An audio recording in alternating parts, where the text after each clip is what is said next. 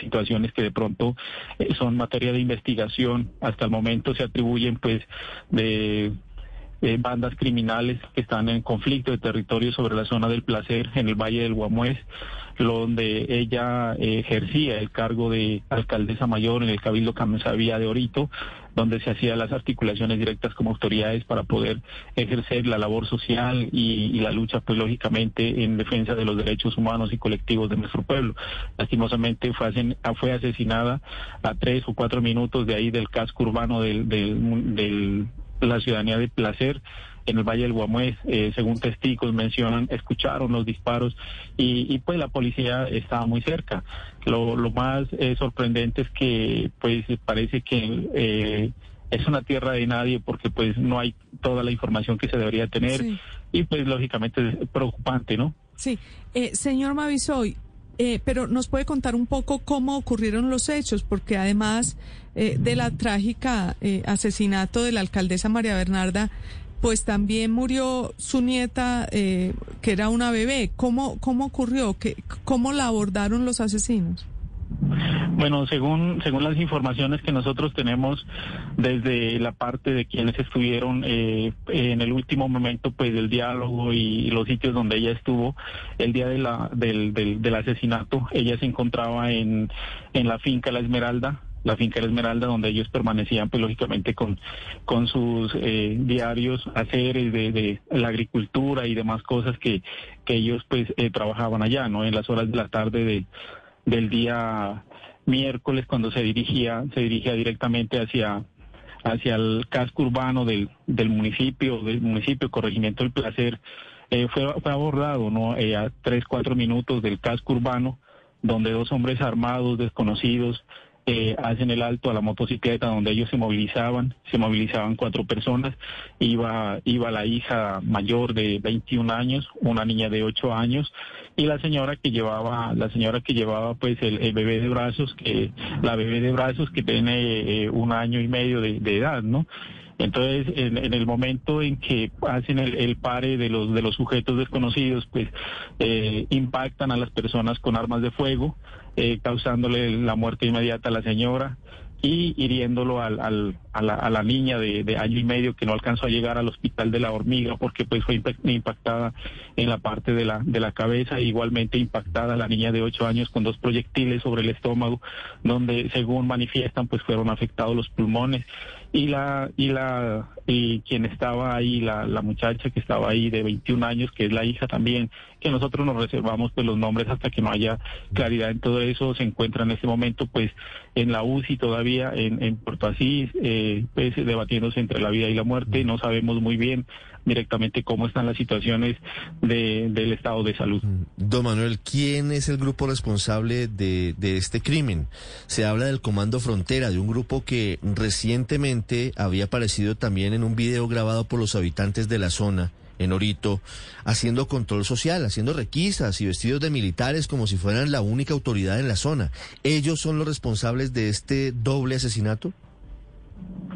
Bueno, nosotros directamente pues no podríamos atribuir eh, el, la, el, BACRIM o los grupos al margen de la ley quienes se encuentran en este momento ahí, porque son varios, son varios. El territorio en esa parte, eh, la zona del Placer y Valle del Gómez, en este momento se ha convertido en zona de conflicto directamente entre las disidencias, los, eh, las BACRIM, eh, las bandas de narcotráfico y ahora los, los los comandos de frontera que le llaman, que son casi que los mismos águilas negras que hoy se convirtieron casi en sicarios, que pues lógicamente actúan en, en amedrantamiento y, y recuperación de zonas, eh, lógicamente pues buscando, buscando que la gente coopere con ellos. Entonces son situaciones que se presentan en una territorialidad de, de alta conflictividad criminal y pues lógicamente los afectados son las personas que de pronto se movilizan sobre las áreas eh, sin tener en cuenta pues que son personas que de pronto eh, han, han ofrendado su vida solamente por el trabajo social, ¿no? Sí. ¿Quién del gobierno ha ido allí al Putumayo, don Manuel? Hasta el momento no tengo conocimiento, no tengo conocimiento de quién se haya hecho eh, o quién haya hecho el acercamiento directo a la zona, porque nosotros desde acá del Valle Simundoy, eh, pues teniendo en cuenta de que le, pregunto quién quién ha ido. La semana pasada, no estuvo el ministro del Interior allí hablando con ustedes ah, de estos sí, lógicamente, sí, lógicamente eh, estuvieron el eh, viceministro, ministro del Interior en, la ciudad, en, en, el municipio de Puerto Asís, hablando de seguridad ciudadana, hablando pues de la integridad y la operatividad, pues lastimosamente eh, pues son vanos los los los, trabajos que, que, han realizado y la inoperancia de la, de la misma fuerza pública, pues hace que estas bandas hayan crecido nuevamente y la pues eh, nosotros siempre atribuimos que la ingobernancia que ha existido también en el departamento del Putumayo se ha prestado para que eh, se vuelvan se vuelvan desórdenes conflictivos entre bandas criminales. Quisiera hacerle una pregunta final. Ecopetrol emite un comunicado muy sentido lamentando la muerte de la alcaldesa doña María Bernanda Juajibioy y de su nieta Yaslin Camila Luna. ¿Qué efectos va a tener en la producción, en el campo de Ecopetrol, toda la guerra que están viviendo ustedes allí, de la que están siendo víctimas? Bueno, nosotros siempre hemos manifestado, ¿no? Hemos manifestado de que el departamento del Putumayo ha sido una zona pues, de, gran producción de hidrocarburos, ¿no? Pero lastimosamente no se ha tenido como la suficiente atención a las a las comunidades, a las colectividades que hoy han tenido como como esa capacidad, ¿no? De, fortalecerse solas sin la ayuda de, pues, de, de, otras entidades. Sin embargo, el tema de Ecopetrol es algo muy muy es un tema de debate, un tema donde se tiene que buscar eh, diferentes soluciones. Sabemos muy bien que son áreas que en un momento se declararon como distritos mineros, pero que esos son, son áreas que, que van a afectar el tema ambiental, ¿no? Entonces, tal vez eh, nosotros tendremos que sentarnos en algún momento para debatir todas estas situaciones en el departamento del Putumayo, más que todo en defensa de la integridad del, de la vida de los pueblos, ¿no?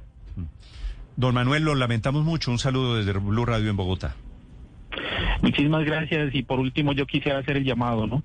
El llamado a los organismos internacionales, a todas las entidades de control, a la fuerza pública y a todos quienes les corresponda, a la Comisión Interamericana de Derechos Humanos, a que se pongan eh, la mano en el considere y no dejen impunes estos hechos, no, no dejen impunes estos hechos porque nosotros no podemos permitir que un pueblo que está eh, eh, exterminado casi, ¿no? Y reconocido por el mismo gobierno en el auto 004 de que nuestro pueblo ya está exterminado, terminen exterminándolo pues manos criminales así como lo están haciendo en este momento.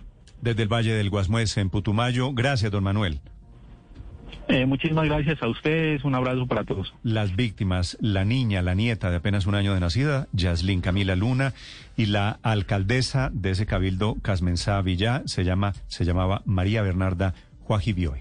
Estás escuchando Blue Radio. Son las 8 de la mañana, 7 minutos de este viernes aquí en Blue Radio. Estamos en Mañanas Blue. Baloto volvió a caer en el paso Cesar, en un punto de la red Vía. Desde hoy, un cesarense es el numeral multiafortunado número 104 de Colombia. Felicitaciones a esta familia multiafortunada. Juega Baloto Revancha este sábado 20 de marzo y conviértete en el próximo multimillonario con los 67.500 eh, millones de revancha, el acumulado más alto de la historia. Autoriza Coljuegos. A esta hora, Interrapidísimo entrega lo mejor de ti. En Blue Radio son las 8 de la mañana, 8 minutos. Nos sentimos orgullosos de seguir entregando lo mejor de Colombia, su progreso. Viajamos por Colombia.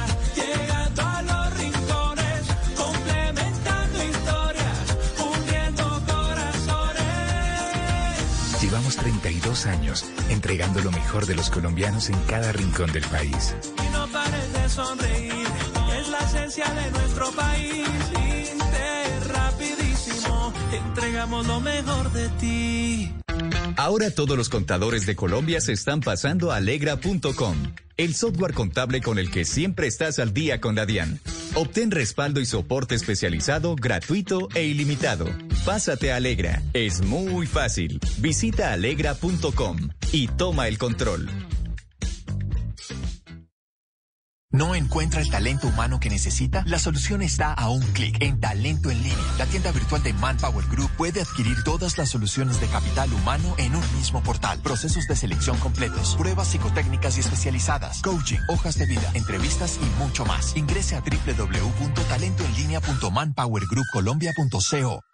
Esta es Blue Radio, la nueva alternativa. Están circulando en las redes sociales, Padre Linero, unas tarjetas, me parece, irónicas y un poquito insultantes, Oiga, sí. groseras, No, pero sobre el Día del Hombre que supuestamente se celebra hoy, ¿no? Feliz día. Sí. Hoy en realidad es el Día de San José. Claro, es el Día de San José. Día Internacional del Hombre, ¿no? El festivo, el festivo es el próximo lunes. Por ser un día religioso, el Día de San José, algunos lo volvieron el Día del Hombre. ¿Y por qué le parecen insultantes, Néstor? Porque me parece que son irónicas y me parece que no son sinceras estas felicitaciones, María Consuelo. ¿Cuáles son? ¿Cómo son? A ver. No, no, Por es ejemplo, que exaltan unos valores de- en los hombres No, que Carmen. normalmente exaltan el Día de la Mujer. Usted es igual, del mismo tonito irónico. A ver, ¿qué dicen? A ver, ¿qué dicen, doctor? Feliz Sí, día ver, para ti que eres un hombre. Y viene la lista de atributos de los hombres. A ver. A ver, ¿qué atributos? Justo, Gracias. paciente, San José? Muy bien. ¿Como San José? responsable, Así es. ¿Como San José? obediente, Siempre. ¿Como fiel, San José? Uf. ¿Como San. José? Más que amoroso. ¿Como San José? Oye, pero todas son características de y San al José. Final dice, y al final dice la tarjetica, al igual que San José. ¿Por qué, por qué María Consuelo? Paola, usted que es tan feminista, ¿por qué el Día de las Mujeres ustedes esperan que un hombre las felicite? ¿Cierto? Feliz Día Ah, de pues la por Mujer. siglos y siglos de opresión, básicamente. Ah, ¿no? siglos Digamos. Aunque debo reconocer que cada vez se vuelve más comercial. Se me está volviendo un poco como. No, lo de como hoy también es comercial. El Día del Amor y la Amistad, ¿no? Que son chocolates, cual, tarjetas, flores. No, no. pero- No, pero la cursilería Pero bueno, lo de importante es recordar, recordar que tras miles de siglos y siglos de opresión, ¿no? Eh, el Día de la Mujer es una oportunidad para reconocer. El Día de la Mujer tiene un eh, sentido, que tiene un toda- sentido claro, y que de- todavía hay de- Es miles de. Ah, mujeres en condiciones. Es- es Es que es. Una Un sentido conmemoración. Exacto, es una conmemoración ¿Y, y, y por no, qué no puede, y no y por nos- qué no puede haber reivindicación para los oprimidos hombres, don Ay, Héctor? ay, no. Porque lo sí, que hemos sido es opresores a lo largo Pues de la San José historia. sí un poquito, a San José sí no le fue tan bien, a los demás hombres ¿Por sí les ha ido mejor. Pues porque Pues no, no, porque a San sin José- darse cuenta.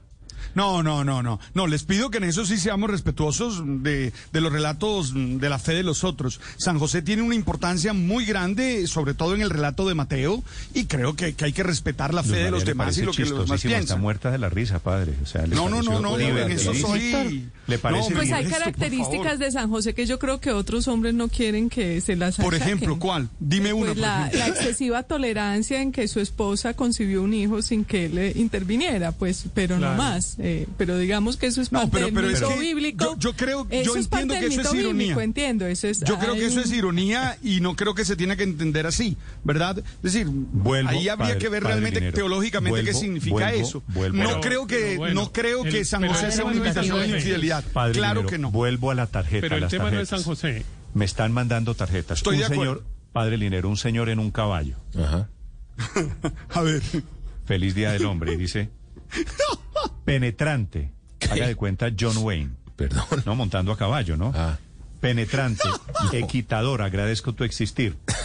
Tú que eres hombre y a la vez hijo, padre, esposo, jefe, mozo, vecino, amigo. Perdón. No. Pero, pero sabe que sabe que la tarjeta a mí que me parece bien irónica nos muestra lo que nosotros hacemos, Claro. lo cursi que nos ponemos en, el día de la conmemoración de la Y mujer. las tonterías ¿no? que decimos. Yo yo creo que, eh, Y es que que, lo el- que el hace es hombre- una ironía y nos el hombre- enseña. El hombre, Paola, es mozo solo. Mm, No, O pues usualmente con no, una pareja. Para, para eso se necesitan dos, sí. Claro, pero el Día No de la Mujer, yo recibí tarjetas que decían a ti, madre, esposa, hermana, novia, amiga. Entonces, ¿por qué no se le puede exaltar esos roles a los hombres? Estoy de acuerdo. Ay, Dios mío. Por. Amigo, hermano, padre, claro, hijo. que Lo que pasa es que el Día de la Mujer se mundo. celebra lo que decimos, es por la violencia contra las mujeres, ¿no? Los feminicidios. No. Se supone lo que, que es lo que se recuerda ese día más que tú que eres hija, tía, eh, amante, Abuela. esposa, abuela. No, no, pero yo, creo que las tarjetas irónicas nos enseñan. Es decir, nos enseñan a que eh, esas tonterías que decimos a veces en la conmemoración del Día de la Mujer no las podemos seguir diciendo. Porque es que realmente Padre, son usted se levanta hoy, bobadas. hoy viernes, Sí, 19 de hoy me viernes. y espera Ajá. que su señora le diga, mi amor, Alberto José, feliz Día del Hombre. No, hombre, esa vaina es Y que le llegue unos chocolates, fatal. No, no, no, nada fatal. Me llama la atención, Néstor, la día de- ignorancia de los propios hombres. Néstor, ¿Por qué, Silvia? o sea, a ver, Néstor, la razón por la cual se celebra el Día Internacional de la Mujer es para resaltar los problemas que viven las mujeres. El Día Internacional del Hombre, que no sé de dónde se inventaron ustedes, que es el 19 de marzo, porque es el 19 de noviembre y es establecido por Naciones Unidas, es para resaltar los problemas de los hombres. ¿Qué dice Naciones Unidas? Que los hombres son los que más llenan las cárceles y ese es un problema. Los hombres son los que más se suicidan, ese es un problema. Ironía. Los hombres son los que más viven en la calle, ese es un problema. O sea, los hombres son los delincuentes, los vagos, los perezosos. Y los e ignorantes. Y los criminales. Sí. Muy bien. Se le olvidó decir a Silvia que el 90% de los las víctimas de los homicidios son también pero hombres. claro, Pero eso no era Silvia, Eh, era que, Naciones Unidas, claro, según nos dice si, Silvia. hay, si hay alguna vergüenza que deberíamos tener los hombres es eso, ¿no? Que el 95% de los homicidas sean hombres y claro, también de las víctimas de los homicidios sean hombres y no solo en Colombia, sino en todo el mundo. Y claro que eso debería llamar a la reflexión. A mí no me ha llegado ninguna tarjeta de esas, Exceso de pero sabe que me encantaría que me llegara, me llegara porque me parece Ya que le va a eh, llegar, si lo ya le va a si lo llegar. conver- si lo convertimos en una pedagogía de lo que no hay que hacer el Día de la Mujer, me encanta, porque seguimos en esa ridiculez Claro, de decir unas cosas que el Día de la. Mujer lo que tienen es que avergonzarnos. Porque se estaba analizando lo que era un día que era muy importante. Por ejemplo, todavía hay muchas luchas que la mujer no ha podido cumplir, como la del cierre de la brecha salarial, entre otras, pues por decir las que a- a- aquejan a un sector poblacional más alto. Pero, pero entonces se banaliza, se vuelve comercial y pues uno termina. Ah, no, todo Ah, termina. cuando todo ya termina nos dicen que feliz día de la mujer, uno ya hoy, siente como una. Luz una María, hoy si usted se pega una repasada por cualquier cosa, la primera página de un periódico, lo que sea, todo termina siendo comercial hoy. Sí. A propósito. Pero bueno, si le sirve, padre Linero, don Héctor, ya que Recibo está la tan- tarjeta. tan A mí me la pueden enviar y voy a aprender de ella. Aquí le Prometo dicen que aprender de ella. también. Le la dicen un par de oyentes. Me llegaron ya las tarjetas que primeras. feliz, que Eh, feliz Día del Hombre, digamos, para no ponerle tanto misterio. Me gusta. Pues, Pero me gustó esta de hermoso despistado, me dijeron en una tarjeta que me, me gusta. Suje- Y es sujeto comelón, cierto. sí. des- pues, no sé. despistado, sí. Y, y hermoso. mecánico Lo de- divino, lo mecánico divino sin nada, porque mecánico si no, mecánico no, no soy capaz de ni siquiera de aflojar un Esa no tornillo. llegó, entonces de debe ser es divino, porque dice mecánico divino, entonces me quedo con lo divino. Eh, Héctor, a mí me llegó la misma y creo que lo único que acertaron conmigo fue sujeto comelón. También. Ay, Dios Eh, mío. hoy están de Día del Padre en España, Enrique. Sí, aquí es el Día del Padre hoy. No es festivo en todo el país. En algunas comunidades, aquí en Madrid, por ejemplo, sí es festivo, pero hoy sí es el Día del Padre. Hoy es el día de, Feliz de día. cursilerías en redes sociales sobre el padre y todo Claro. eso. Ya vieron, cursi. Oiga, el cariño y el ¿Y afecto qué, ahora es y cursi qué todo. día y qué día no es cursi? Pues ¿Y sí, por qué le parece eh, que está mal la cursilería, Enrique? Ah, No, no, no, no. Yo, yo, yo soy un gran defensor de la cursilería y la ejerzo con mucha frecuencia, pero digo, eso es un hecho objetivo. Hoy uno pone fotos de su padre cuando era, de mi padre cuando, no sé, tenía barba y era, no sé, prochino y esas cosas. Pues se po- hoy es el día de poner esas cosas. Sí. Bueno, y todo eso le parece, le parece cursi ahí, de pronto a su padre Sí. no le parece tan cursi.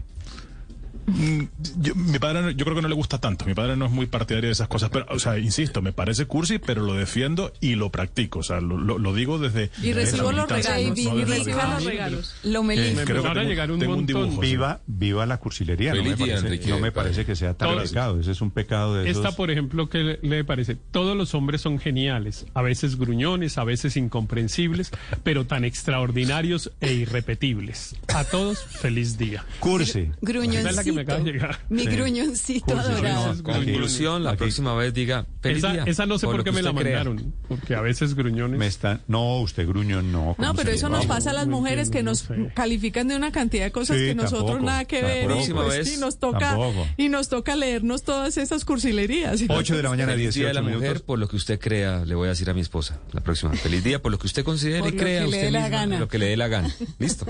Y ábrase, ¿no? Sí, y si tiene mucho lío, pues, Aperturas. 8 de la mañana, 18 minutos en segundo. Les actualizamos las noticias en este día de momento seco en el centro del país. Lluvias después del el mediodía. En segundos, la historia de la versión que presenta la Fiscalía el abogado del expresidente Uribe, don Diego Cadena. Estás escuchando Blue Radio. La Comisión de la Verdad y la Alcaldía Municipal de Caldono invitan al Encuentro por la Verdad, Reconocimiento por la Vida. Caldono cuenta la verdad, un encuentro de reconocimiento voluntario de responsabilidades de la antigua FARC-EP sobre las afectaciones que dejó la sistematicidad de las incursiones armadas en el municipio de Caldono. Este próximo sábado 20 de marzo a partir de las 9 de la mañana, únase a la transmisión a través de las redes virtuales de la Comisión, de Colombia 2020 y el espectador como medio aliado. Numeral Caldono cuenta la verdad. ¿Te han dicho que no hay cobertura de Internet donde vives? Pues mejor escucha esto. HughesNet sí te ofrece Internet satelital de alta velocidad en tu casa. Sí, allá donde otros operadores no llegan. No esperes más y compra tu plan hoy y recibe el primer mes gratis más instalación estándar gratis. Llama al numeral 206 o visita internetsatelital.com para más información. Porque donde veas el cielo, puedes tener Internet satelital con HughesNet. Condiciones y restricciones en internetsatelital.com. Son las 8 de la mañana, 20 minutos. Seguimos acompañándolos en Blue Radio con Mañanas Blue. Hasta el 28 de marzo, en la Feria Carulla, encuentra una selección de más de 100 licores hasta con un 40% de descuento. Encuentra todas las ofertas en carulla.com, en tu app Carulla, Rappi o en tu almacén favorito. Feria Carulla, te la mereces. Esta es Blue Radio, la nueva alternativa. Solicitada la preclusión eh, en favor del expresidente Álvaro Uribe, se ha conocido en las últimas horas el expediente de la Fiscalía, inclusive la declaración juramentada que presenta Diego Cadena, exabogado de Uribe, una declaración presentada en febrero pasado, que tiene dos características. Por un lado, los reclamos de su propio abogado, el doctor Cancino, y por otro lado, la decisión de la Fiscalía sobre las SIM cards que no encontró de Juan Guillermo Monsalve, principal testigo contra el expresidente Uribe, Silvia Charri. Hola Néstor, buenos días. Mire, un punto importante para resaltar es que a muchas preguntas el abogado Diego Cadena le responde al fiscal el pasado 24 de febrero en esta declaración juramentada que no puede responder porque el expresidente Álvaro Uribe Vélez no lo ha liberado del secreto profesional.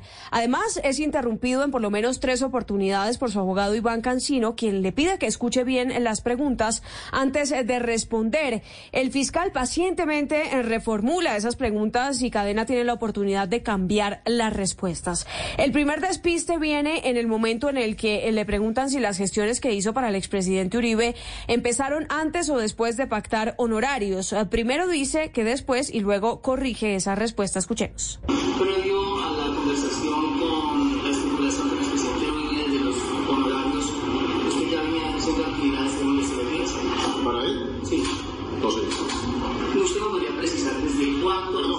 Perdón, la pregunta es previo al contrato, al, al... A la verbalización de los honorarios. Sí, señor, claro que sí. Eso fue desde la misma fecha, en febrero del 2017. Había entendido mal la pregunta. Posteriormente, Cadena vuelve a tener un despiste que corrige su abogado eh, Cancino, cambia de respuesta y explica que no se acordó la búsqueda de testigos, sino que se acordó verificar información que tenían los testigos que les llegaban. Las sesiones que usted realizó a nombre del a título de investigador, ¿se acordó verificar información. De hecho, es que no la pregunta. La, la, el, el señor fiscal está haciendo una pregunta muy difícil. Tiene que entender la literalidad. ¿Se acordó buscar testigos? Sí, verificar información que la tenían los testigos. Sí, yo la pregunta. En tercer lugar, el abogado de cadena Iván Cancino pierde la paciencia con su cliente frente a otra respuesta errónea. Cadena corrige diciendo que él no presentó esos testigos a procesos que se estaban tramitando en contra del expresidente Uribe. ¿Usted presentó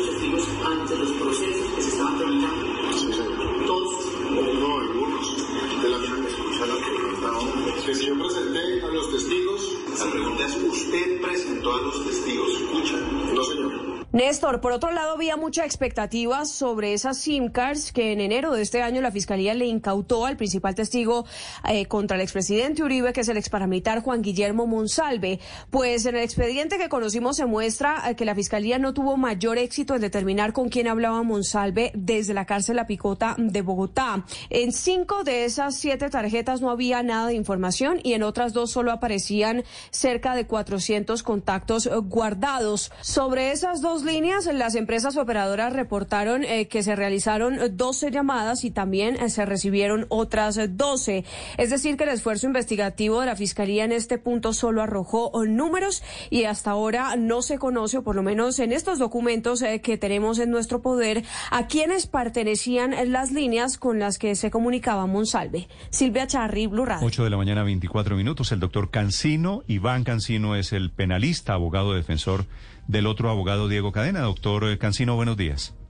Néstor, buenos días. Un saludo a la mesa y a toda su audiencia. Una precisión sobre esta audiencia. Cuando usted dice que todavía Cadena le debe secreto profesional al expresidente Uribe, ¿en qué condición? ¿Sigue siendo Cadena abogado técnicamente de Uribe? No, esa es una primera precisión muy importante. El secreto profesional no se pierde con la quitada del poder. Toda conversación que un cliente tuvo con su abogado goza del secreto profesional, independientemente de si se tenga el poder o no. Y había preguntas que estaban relacionadas directamente con esa relación y obviamente que la constitución política establece que esa también es una excepción al deber de declarar abogado cliente, médico paciente, contador, eh, religioso con la persona que confiesa. Entonces no tiene nada que ver eh, con el poder vigente, sino con la relación que alguna vez se tuvo. Doctor Cancino, escuchando usted esta grabación que ha sido revelada por el servicio informativo de Blue Radio, por el periódico El Espectador, ¿cuál es su conclusión? ¿Esta grabación qué le aporta al proceso del expresidente Uribe?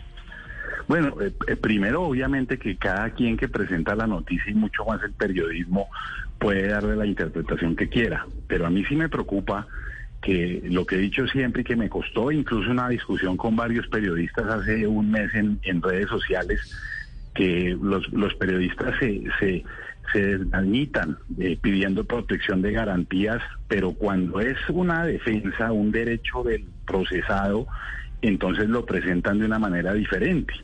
Eh, uno es este que acabamos de explicar, por ejemplo, del secreto profesional.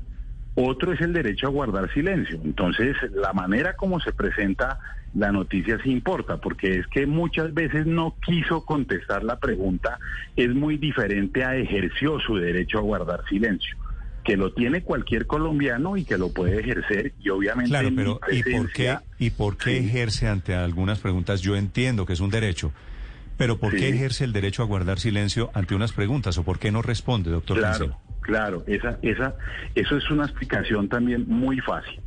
Una vez que lo ejerció es por lo siguiente. Mire, uno de los debates que voy a tener yo en la audiencia de Diego en el juicio es la legalidad de las interceptaciones abogado-cliente.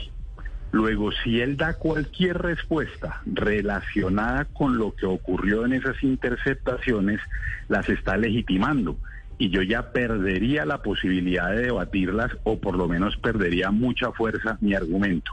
Entonces ahí no puede contestar. Tampoco puede contestar frente a la relación abogado-cliente. Y hay otros temas en los que la defensa todavía está profundizando su investigación y por eso yo intervenía y le decía, aquí también debe guardar silencio porque es parte fundamental de la defensa nuestra. Si contestaba también podemos anticipar una estrategia defensiva y pues el elemento sorpresa que tiene la defensa se perdería y ya anticiparía los argumentos a la fiscalía y a las víctimas en, en el proceso. Esa es una razón muy clara que es, es, es, claro que la audiencia tiene el derecho a conocerlo, por supuesto. Claro, doctor Cancino, usted es un abogado muy curtido, tiene mucha experiencia. ¿Es normal que en una diligencia de, de este nivel en una entrevista, en una declaración de un testigo, el fiscal que está a cargo de hacer las preguntas le diga al entrevistado, piense muy bien lo que va a responder, escuche bien la pregunta antes de contestar?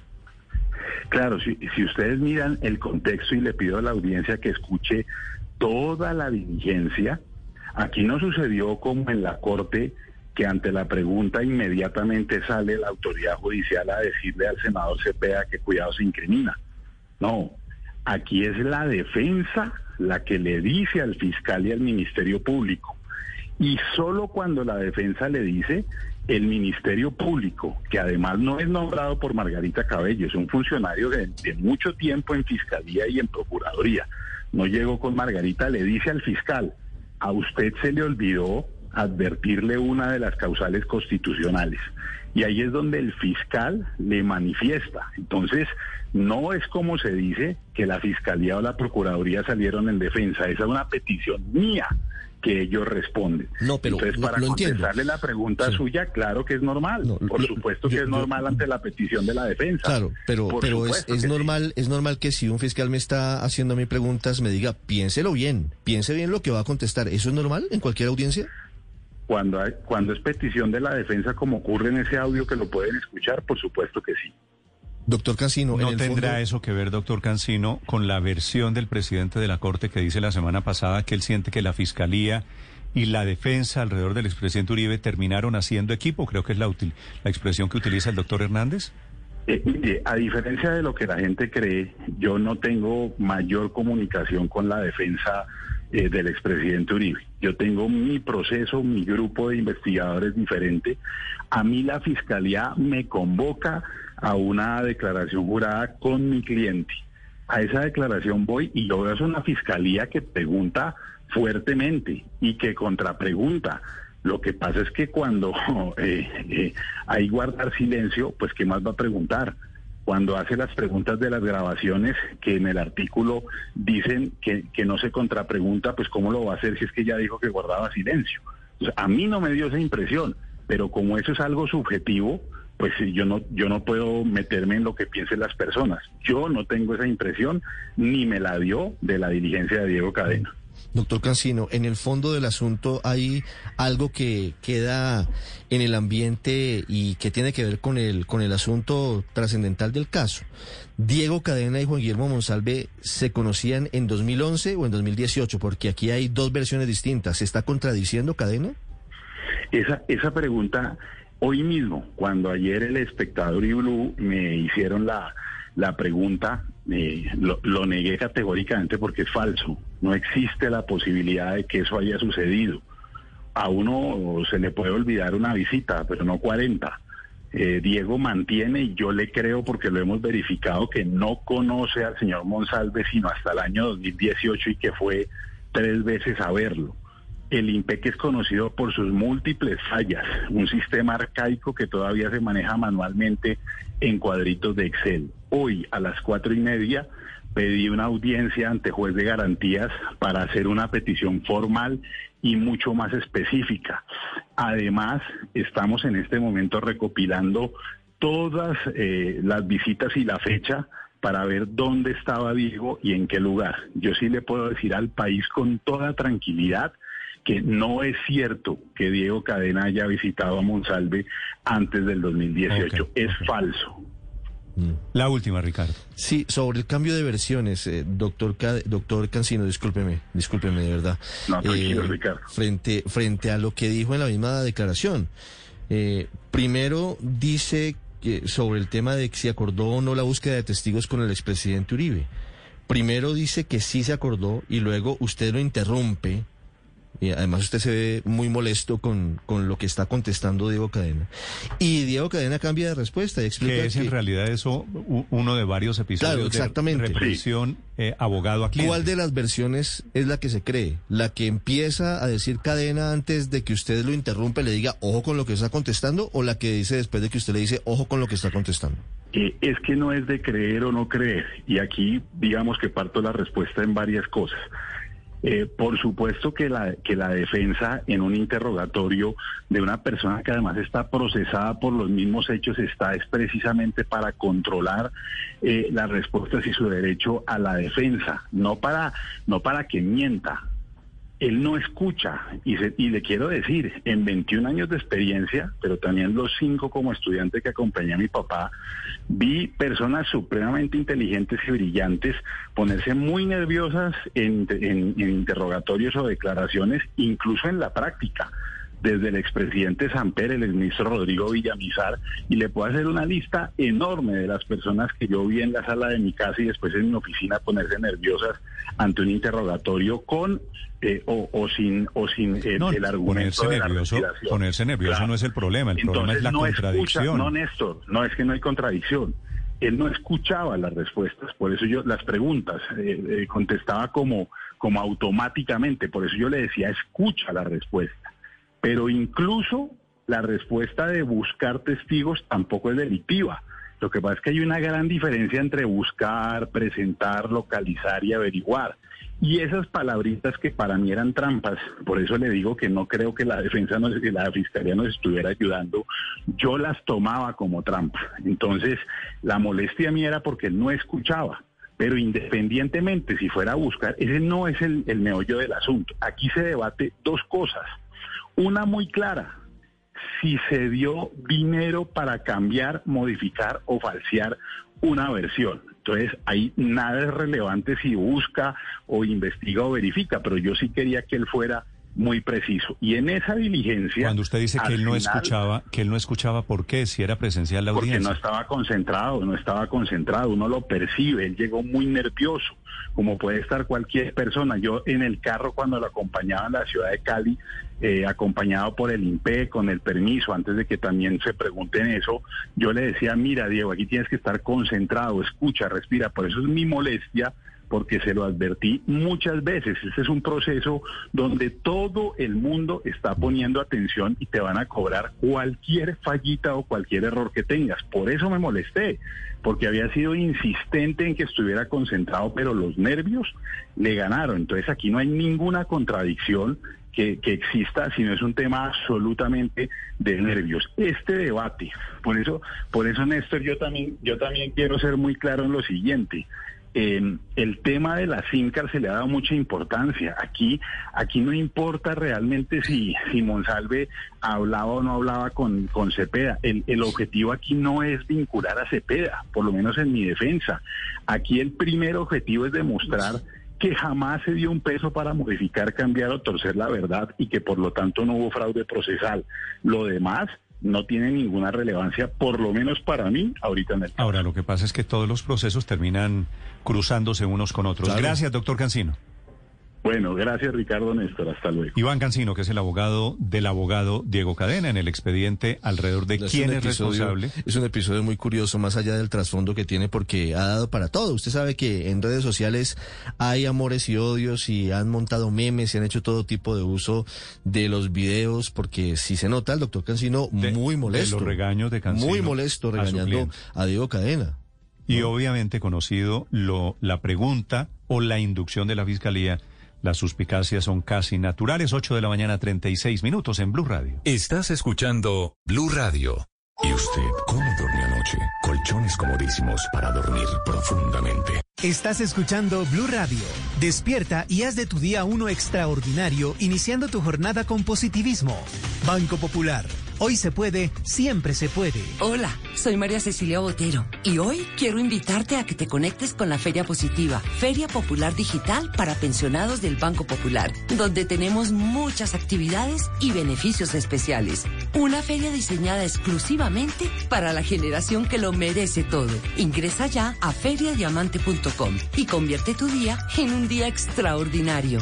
Te esperamos, Banco Popular. Hoy se puede, siempre se puede. Somos Grupo Aval. Vigilado Superintendencia Financiera de Colombia. ¿Y usted cómo durmió anoche? Colchones comodísimos para dormir profundamente. E2, el movimiento que cuida el medio ambiente de las ciudades, presenta la noticia que nos mueve. E2, el movimiento de los vehículos eléctricos de BYD ya hace parte de sus vidas. A esta hora, lo mejor del deporte en Mañanas Blue. Cabal y Farah en la gran final de Dubai. Los colombianos ganaron en tres sets ante los alemanes Kraviet y Struff. Se meten a la segunda final del año, la 37 de su carrera en el circuito profesional. En el primer set rompieron rápidamente el servicio de sus rivales y se llevaron el set 6 a 3. En el segundo se volteó la historia. Dos quiebres de los teutones. 2-6 se equilibró el partido. El episodio final se dio con un match tie break que fue favorable para los nuestros 17. Cabal y Farah buscan su título 17 y no ganar desde el abierto de los Estados Unidos cuando se llevaron ese Grand Slam en 2019. Atlético Nacional ilusiona a sus fanáticos, ganó de forma holgada en la serie ante Guaraní de Paraguay por Copa Libertadores de América. John Jaime Osorio. Tito, buenos días. Categórica victoria de Nacional 3 por 0 sobre Guaraní. Andrés El Rifle Andrade fue la figura, marcó al minuto 24 y al 52 y el 2 por 0 ya lo había marcado Harlan Barrera al minuto 39. Impecable juego del cuadro verdolaga que se instaló ya en tercera fase, donde enfrentará al Libertad también paraguayo. El Rifle Andrade dice que Nacional tiene ambición y que aspira al premio mayor. Creo que tenemos un gran plantel, una gran familia y esperamos poder seguir paso a paso continuando con este sueño que es llegar a fase de grupos y no solo llegar a fase de grupos, sino avanzar, avanzar y queremos la Copa, queremos ganar la Libertadores y yo creo que esa es la mentalidad puesta en el equipo. Nacional deberá enfrentar a Millonarios por liga este domingo en el Estadio El Campín en horas de la tarde y el juego ante Libertad, el primero juego de ida, se jugará en territorio paraguayo el 6 de abril. Gracias John Jaime. En Copa Sudamericana Pasto le dio vuelta al marcador y venció 2 por 1 en Bogotá a la equidad del equipo del sur. Gana de visitante y los dos goles marcados lo dejan en muy buena situación para avanzar en esta Copa. Alexis García analiza la derrota de su equipo Equidad. Equidad dominó el juego, este fue un partido rarísimo, porque Pasto llegó dos veces, eh, o no llegó dos veces, llegó una vez en el segundo gol. En el primero eh, no lo hacemos nosotros solos, solo el arquero, solo el central. En tres semanas se jugará el partido de vuelta. Pasto tuvo a Medina como su mejor hombre. El ganador de esta serie llegará a la fase de grupos de la Sudamericana. Sorteadas las fases de cuartos y semifinal de Champions, Real Madrid versus Liverpool, partidazo y por la misma parte del cuadro, Chelsea contra el Porto. Es decir, que de estos cuatro equipos saldrá un finalista. El ganador, Madrid, entre Madrid y Liverpool, irá contra el triunfador de Chelsea-Porto. Por el otro lado, Bayern Múnich jugará contra el PSG, que fue la más reciente final, y Manchester City ante el Borussia Dortmund. El ganador entre Bayern-PSG irá ante el que logre superar el duelo entre el Manchester City y Dortmund. Y también los cuartos de final de la Europa League están ya sorteados. Granada de Luis Javier Suárez ante el Manchester United. Villarreal de Carlos Vaca irá ante el Dinamo de Zagreb, Ajax Roma y Arsenal Slavia Praga las otras series.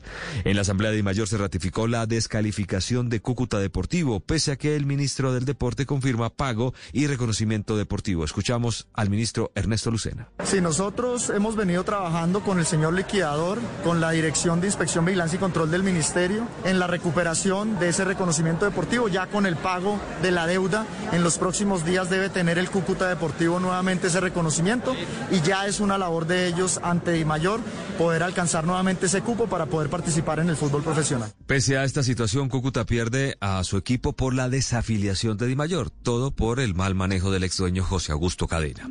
En el Honda Classic de golf, Matt Jones, el australiano líder con menos nueve golpes después de la primera jornada. Camilo Villegas es 27 con menos uno y con posibilidades de pasar el corte. A las 11 y 20 jugará la segunda ronda, presionado porque debe sumar puntos para poder recuperar plenamente su tarjeta para actuar en el PGA Tour. Marcelo Rosso, que entró por la quali, ocupa el lugar 130,7. No le va bien al colombiano, quien ya está jugando la segunda jornada. Esto por ahora, lo mejor del deporte en Mañanas Blue. Estás escuchando Blue Radio.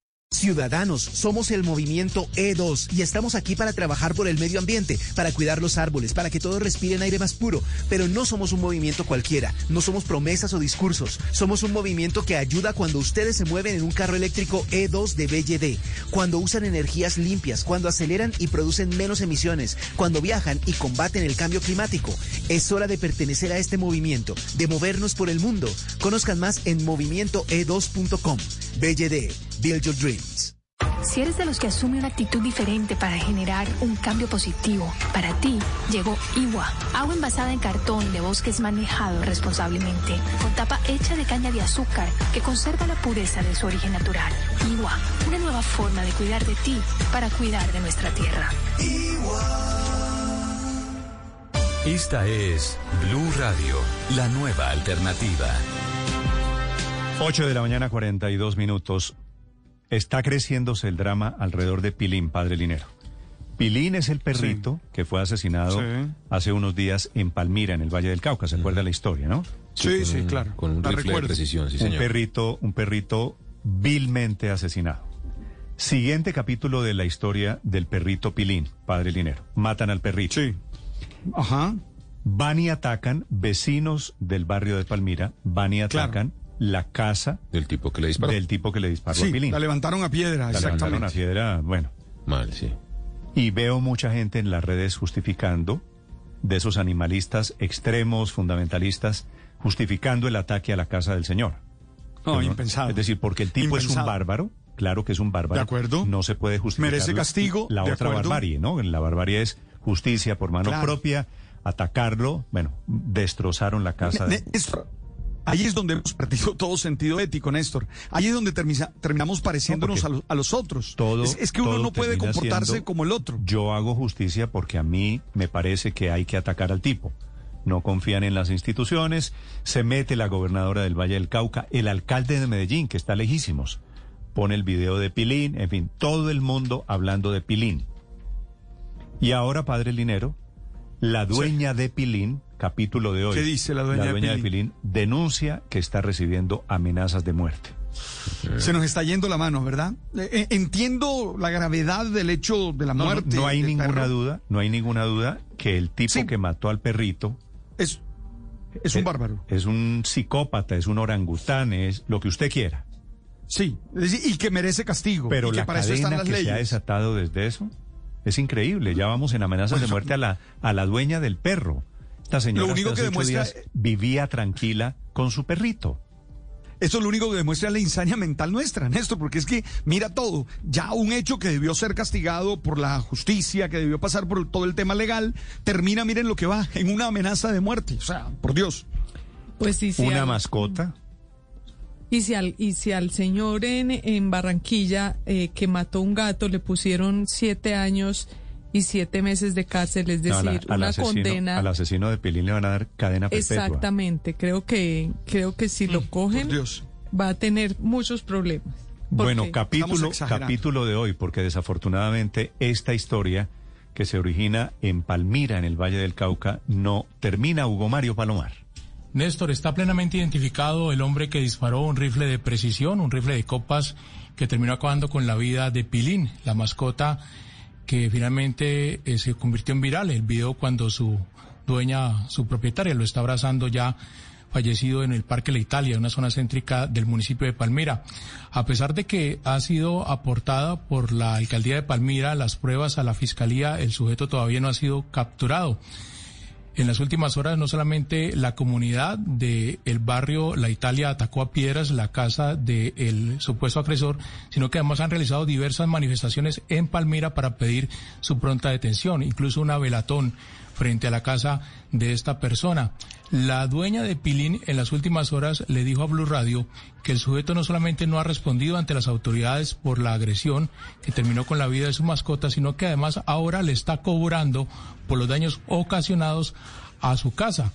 Los daños a las ventanas y a las puertas después de la pedrea que recibió el martes en la madrugada. Esto dijo a Blue Radio la dueña de la mascota que fue asesinada por esta persona. El perro se o sea, eso era un mueble y se había tirado por la ventana, pero pues nunca nos dimos cuenta. Yo primero pensé que lo habían atropellado, pero no, tenía un impacto de, de bala. Tiene una perra pitbull y al parecer la perrita estaba como en calor y, y el perrito siempre se acercaba a oler la casa junto conmigo porque Grupos animalistas se han manifestado en Palmira. Para esta tarde, Néstor, se prepara una movilización nuevamente frente a la casa de esta persona, solicitándole a la Fiscalía y a la Policía que hagan efectiva la orden de captura en contra del agresor. Mm. Gracias, Hugo Mario, padre. Me regañan aquí porque yo dije, no lo dije, pero me atribuyen palabras. Yo no dije que todos los animalistas son fundamentalistas ni fanáticos. Lo No, que no. digo es que esto te palmira con el pretexto de lamentar la muerte de la- del perrito, de la mascota. Están haciendo lo mismo que hizo el primero, el agresor. Claro. Y se comportan Que- de la que misma manera. co- Como, que quede unos claro, psicópatas. todo el que Eso de ir a agarrar el- una casa A eh, piedra. a piedra, a atacar una casa. No está Eso bien. no tiene ninguna No está bien. No, vamos a ser claro, quien use la violencia de esta manera, Néstor, eh, no, no está bien. ¿Cómo, cómo vamos a aplaudir que alguien use la violencia así? Por ninguna causa. Sí, Mire, el problema mire, es que mire. se van enge- engendrando como grupos fanáticos, porque una cosa es que todos pidamos nadie mate a los animales, y eso es una necesidad y eso es un Pues, deber. María, usted sabe, usted Pero- tiene, usted tiene perro. Yo tengo perro, sí. Me parece que son unos bárbaros que merecen todo el castigo posible. Pero padre, usted no se imagina la cantidad de personas que están apareciendo a justificar No, es que el no ataque puede ser, con- no contra puede el asesino tan de grave, Pilín. tan grave como el que asesinó a, Peli- a Pilín es igualmente grave y más para un futuro estas eh, manifestaciones fanáticas de parte que, que- de quienes dicen defender. Tienen que acudir a la justicia, tienen que denunciarlo, tienen que tratar de que lo capturen, pero no pueden ir a apedrear a la gente porque eso puede terminar en cosas incluso Lo peores. lamento mucho que me El dicen que yo fanatismo, el fanatismo es peligroso en Linero, cualquier, dicen que en cualquier deberíamos, sector de la vida. Deberíamos estar en este momento aplaudiendo que al tipo le, le atacaron la casa. No, debe- Pues no- aplaudimos que al tipo lo metan preso, que al tipo le hagan caer el peso de la ley, como dicen. Sí, eso yo lo aplaudo y está muy bien. lo Pero ir a agredirlo, supuesto. no. Pero ir a levantarlo a piedra y ocasionar peores problemas, no. 9 de la mañana, 49 minutos. Noticia económica del momento, Víctor.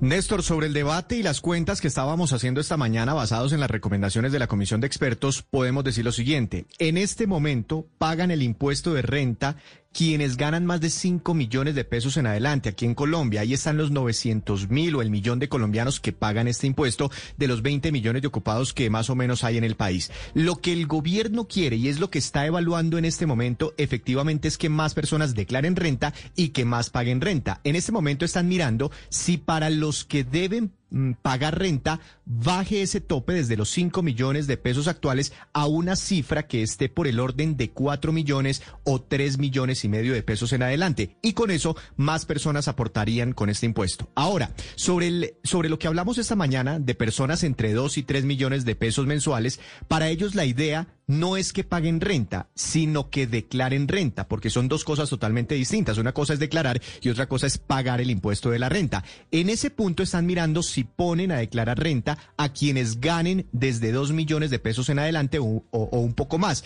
y que paguen renta desde 3 millones y medio o 4 millones de pesos. Esos topes son los que están evaluando en este momento. El hecho de declarar los ingresos y propiedades, así no paguen el impuesto, Néstor, le sirve a la nación para tener más información de los colombianos, para analizar si eventualmente estas personas se ocultan por debajo de los topes para evadir, para mirar de dónde provienen sus ingresos, en fin, para muchos propósitos. Entonces, todavía sin definir esos topes, quienes se ganan entre 2 y 3 millones de pesos posiblemente deban, con esta reforma fiscal, deban declarar renta, pero no pagar renta. Los 15 mil pesitos mensuales de los que hablamos esta mañana no los tendrían que pagar, Néstor.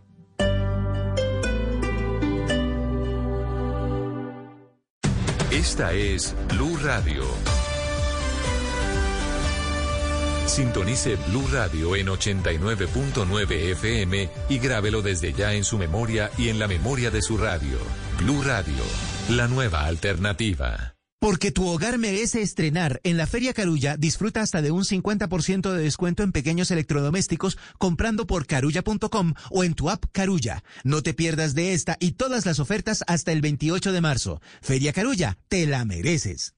Elegir bien la compañía cuando empiezas a establecerte es lo más importante. Por eso llegó el momento de elegir tu próxima camioneta Suzuki. Lleva la tuya desde 68 millones 200 y financiala al 100% para dar inicio a una nueva aventura. Aplican términos y condiciones. Camioneta Suzuki para la más grande de las aventuras. Respalde garantiza Derco. Tu familia merece lo mejor. Por eso en Ibagué conoce Caracolí, en Arboleda del Campestre de Constructora Bolívar. Apartamentos con parqueadero privado y con ascensor. Excelentes zonas comunes con piscina, terraza, barbecue, gimnasio, salón social, espacios deportivos y zona para mascotas. Desde 130 millones de pesos con y sin subsidio. Conoce más sobre el proyecto en www.constructorabolívar.com. Si tienes más de 80 años y no te has vacunado, te invitamos a acercarte a los más de 400 puntos habilitados en toda la ciudad entre las 7 de la mañana y las 6 de la tarde. Allí serás vacunado sin necesidad de cita previa. Estas jornadas se realizan con pico y cédula. Si tu documento de identidad termina en número par, los días pares podrás asistir a estos puntos. Si termina en dígito impar, podrás ir los días impares. Consulta los puntos de vacunación en www.saludcapital.gov.co. Bogotá se cuida. Alcaldía Mayor de Bogotá. Si te gustan los centros comerciales, el Centro Comercial Plaza Claro te va a encantar. Disfruta funciones de película en Cinépolis VIP, placeres para todos los días en Carulla Fresh Market y todo lo que un deportista necesita en Decathlon y Star Gym. Ven con tu familia o amigos y descubre lo mejor de tu Go, Miniso, Max Center, Dollar City y muchas tiendas más. Seguro te sorprenderás. Recuerda que en el Centro Comercial Plaza Claro también somos pet friendly. Visítanos en la Avenida 68 con Avenida La Esperanza. Mi fiesta es en Panamericana. Celebremos con descuentos. Aprovechalos en tecnología, decoración, mesa y cocina, libros, bienestar y belleza, arte, mobiliario y mucho más. Ven a tu tienda panamericana más cercana o compra ahora en panamericana.com.co. Oferta válida del 4 al 22 de marzo de 2021. Consulta términos, condiciones y disponibilidad en panamericana.com.co. Este viernes en el Andén, Gabriel Santos habla de las vacaciones de los congresistas y los proyectos de ley más controvertidos. Además, el debate. ¿Hay fanatismo en el movimiento feminista? El Andén, viernes a las 10 pm. Dirige Ricardo González por Blue Radio y bluradio.com. La nueva alternativa.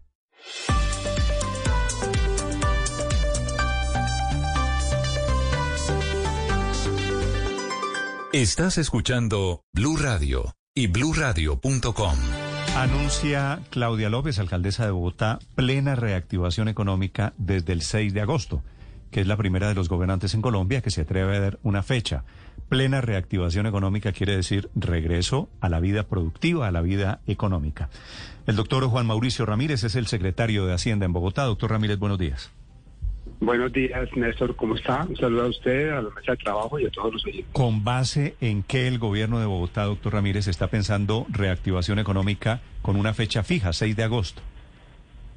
A ver, eh, la alcaldesa aclaró, Néstor, que no estamos hablando de regreso a la plena normalidad. las eh, vacunas, pues la vacunación va a seguir avanzando y mientras tanto nosotros vamos a estar eh, manteniendo una economía que todavía está funcionando con controles, pero la idea es no tener, no tener por supuesto cuarentenas ni totales y, tampoco parciales, es decir, no llegar a esa zona roja que nos implica eh, eh, estar con esos controles. Pero vamos a estar probablemente todavía en esa zona amarilla, eh, si acaso verde, pero seguramente amarilla, en la cual todavía hay distanciamiento social todavía eh, hay que tener cuidado, no vamos a tener aglomeraciones, pero es un poco lo que lo que pasó entre agosto y la primera semana de diciembre del año pasado, que tuvimos tres, cuatro meses casi, donde la economía fue funcionando bajo algún control, pero que en todo caso nos permitió eh, eh, recuperar en esos meses, entre junio y agosto, nos permitió recuperar 800 mil empleos. Esto pero, es pero perdóneme, doctor Ramírez, discúlpeme, le hago una, tengo una duda ahí. Si en agosto no vamos a estar, es decir, Bogotá debe estar, según los cálculos, debe estar en millón y pico de vacunados en agosto. Sí, señor. ¿De dónde sacan ustedes plena reactivación económica desde el 6 de agosto? No, yo creo... Pues, ¿Cómo sería posible? No, plena reactivación no va a haber hasta la plena reactivación, funcionar como estábamos, perdón, antes de febrero del año pasado, no es posible. No es posible hasta que no completemos la vacunación, la inmunidad de rebaño que necesitamos, 70% vacunados en Bogotá. Entonces, ¿usted me Eh, está usted está desmintiendo lo que dijo ayer la alcaldesa, doctor Ramírez? No, estoy aclarando, eh, Néstor, y ella lo dijo a continuación, yo estaba intentado, que eh, no está hablando de normalidad plena como estábamos en el 2019. Pero si no hay normalidad plena, ¿cómo puede haber reactivación plena, que fue la expresión que ella utilizó? Bueno, la reactivación, lo que está diciendo ella es que si podemos mantener, ciertamente no vamos a tener conciertos en el Campín o en los, o en los colegios todavía, no vamos a tener eh, eh, pues media maratón de Bogotá, seguramente nada de eso, pues porque no es posible todavía, pero sí va a estar funcionando eh, la ciudad a- a- a- en, un, grado suficientemente alto como para decir que podemos llegar a ese 4% de, de crecimiento económico, que es el que queremos, eh, que tenemos como meta este año. Entonces, entre la, eh, la activación plena, así como pensado en antes de pandemia, y lo que quiere decir la alcaldesa, pues sí, hay una diferencia. Pero sí queremos decir que ese funcionamiento de la economía permite que se recuperen empleos y se generen mejores ingresos y se reduzca el desempleo de jóvenes y de mujeres, eh, y de tal manera que ya eh, vamos a estar mucho mejor con seguridad que lo que estábamos el año pasado. Secretario Ramírez, en, la rendición de cuentas de ayer pues se, se, mencionaron varios anuncios y uno ve muchos apoyos, muchos subsidios, el tema de Bogotá Cuidadora, el tema educativo que tiene una cantidad de, de apoyo económico para los estudiantes. En, en total, ¿de cuánto estamos hablando? ¿Qué porcentaje del presupuesto de Bogotá se está eh, utilizando para dar subsidios y apoyos a la población eh, en diferentes sectores? Bueno, eh, vamos a decir lo siguiente. Para reactivación en conjunto hay un presupuesto de 6.8 billones de pesos. De hecho, es plata que ya está, plata que está en el, en el distrito y que lo que tenemos que hacer es ejecutarla es gastarla. De esos 6.8, 5.8 billones es temas de, obra pública, de proyectos de infraestructura, no solo transporte, también hospitales, también infraestructura educativa, lo que llamamos mejoramiento integral de barrios. Y hay otro billón de pesos que es para apoyo, por ejemplo, a las empresas, que es, es, un, es un tema muy importante.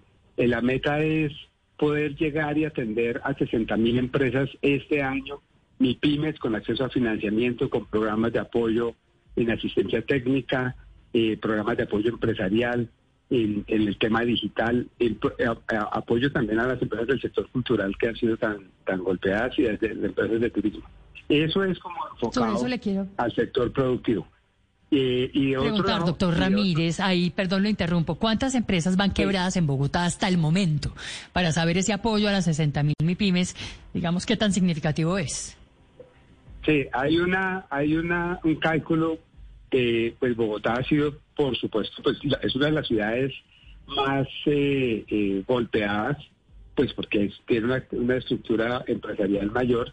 Había, hubo, eh, digamos, alrededor de 800 mil empresas y pymes, lo que uno puede llamar microempresas, que es donde se concentra buena parte del golpe mayor.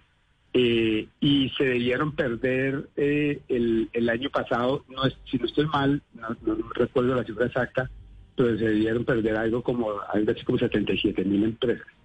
Eh, entonces, eso es un esfuerzo importante. por supuesto que lo vamos a lograr, y eso es una cosa clave, o sea, crecer al 4%, apoyar a 60 mil empresas no quiere decir volver a donde estábamos. Todavía nos falta y probablemente solo hasta el 2022 vamos a lograr llegar. Pero 60 mil empresas, 10 mil de esas formalizadas, que es nuestra meta que tenemos. Eh, y fuera de eso, en términos de personas, ya no de empresas, sino de personas, contribuir con la formación de 100 mil eh, personas, 5 mil para cupos de educación superior en reto a la U, y luego con el SENA hay unos programas realmente eh, grandes de apoyo para acceso a educación técnica, tecnológica, inserción con la educación media de más o menos 96 mil empresas. Eso es un eh, acuerdo con el, con el SENA. Doctor Ramírez, esa nueva economía de Bogotá en la que ustedes están pensando se basará en el certificado de vacunación, es decir, podemos pensar en bares y discotecas funcionando sin problemas, solo con personas vacunadas, restaurantes solo con personas vacunadas, en fin, partidos de fútbol solo con personas vacunadas, conciertos, etcétera.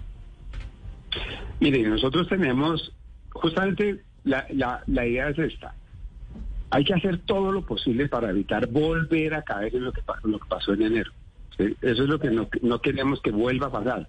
Que lleguemos otra vez a enero, que se acelere el crecimiento de la, de la, eh, del contagio y haya que caer otra vez en, cuarentenas eh, focalizadas, pero digamos a nivel de localidades. Entonces, ¿qué toca hacer? Toca tener como un tablero de control, que es lo que tenemos, un tablero de control que nos permite decir si estamos en zona verde, en zona amarilla, en zona naranja o en zona roja.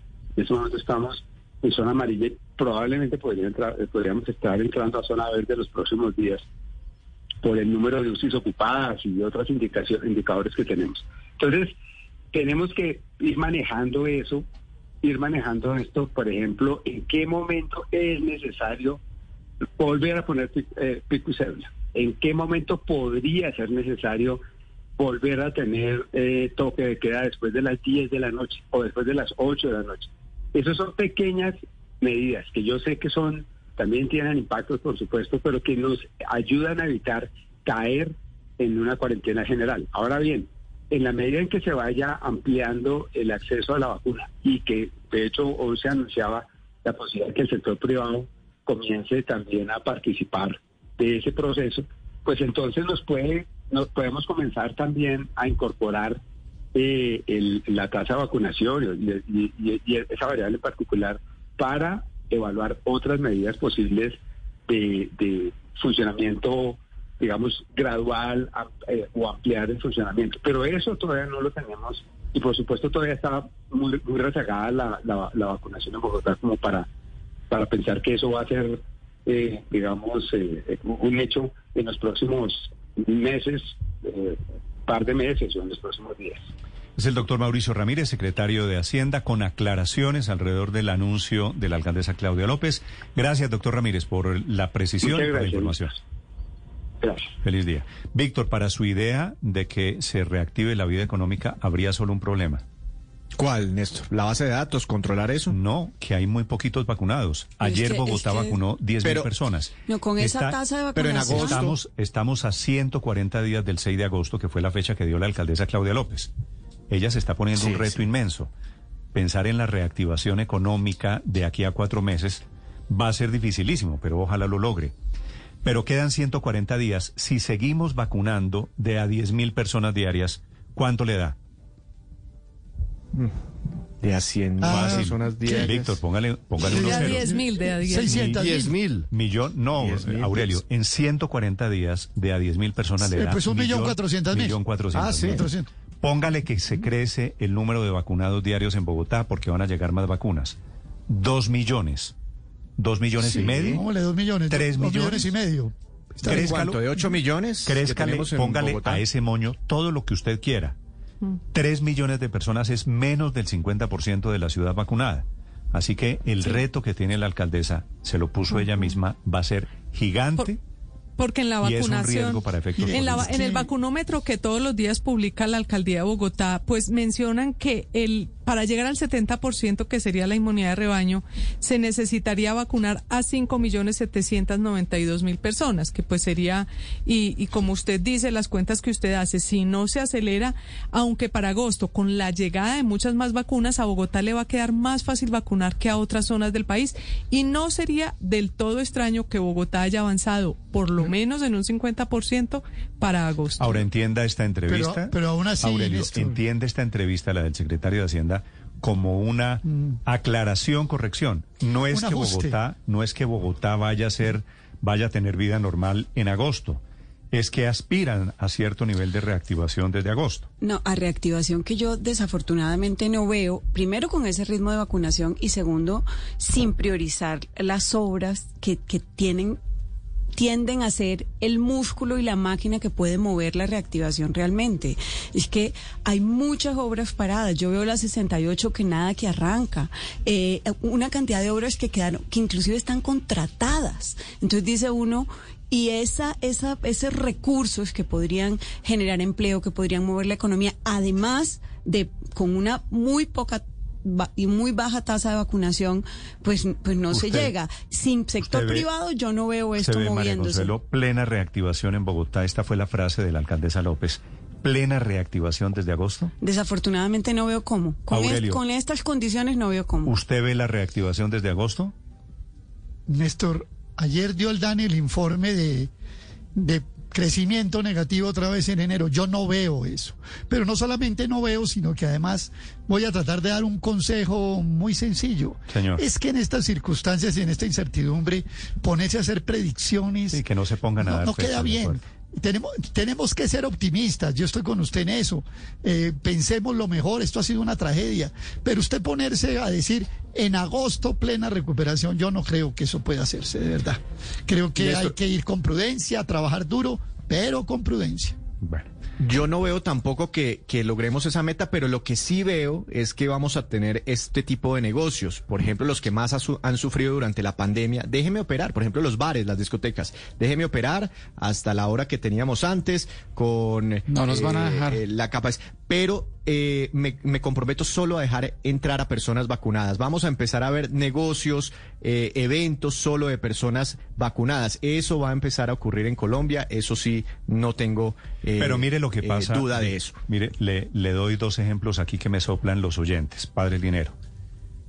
Sí, Cuando se ponen a dar fechas, Néstor Humberto Martínez, usted se acordará, mm. Ospina, siendo secretario mm. general de la presidencia en el gobierno de Juan Manuel Uy, ¿lo de Gramalote? Sí, señor, dijo, en un año trasladamos a Gramalote. han pasado, presidente cinco años. Él salió del cargo, se convirtió en fiscal y nada que trasladaba a Gramalote. Dejó de ser secretario general de la presidencia, fue fiscal, se jubiló y nada que termina en Gramalote.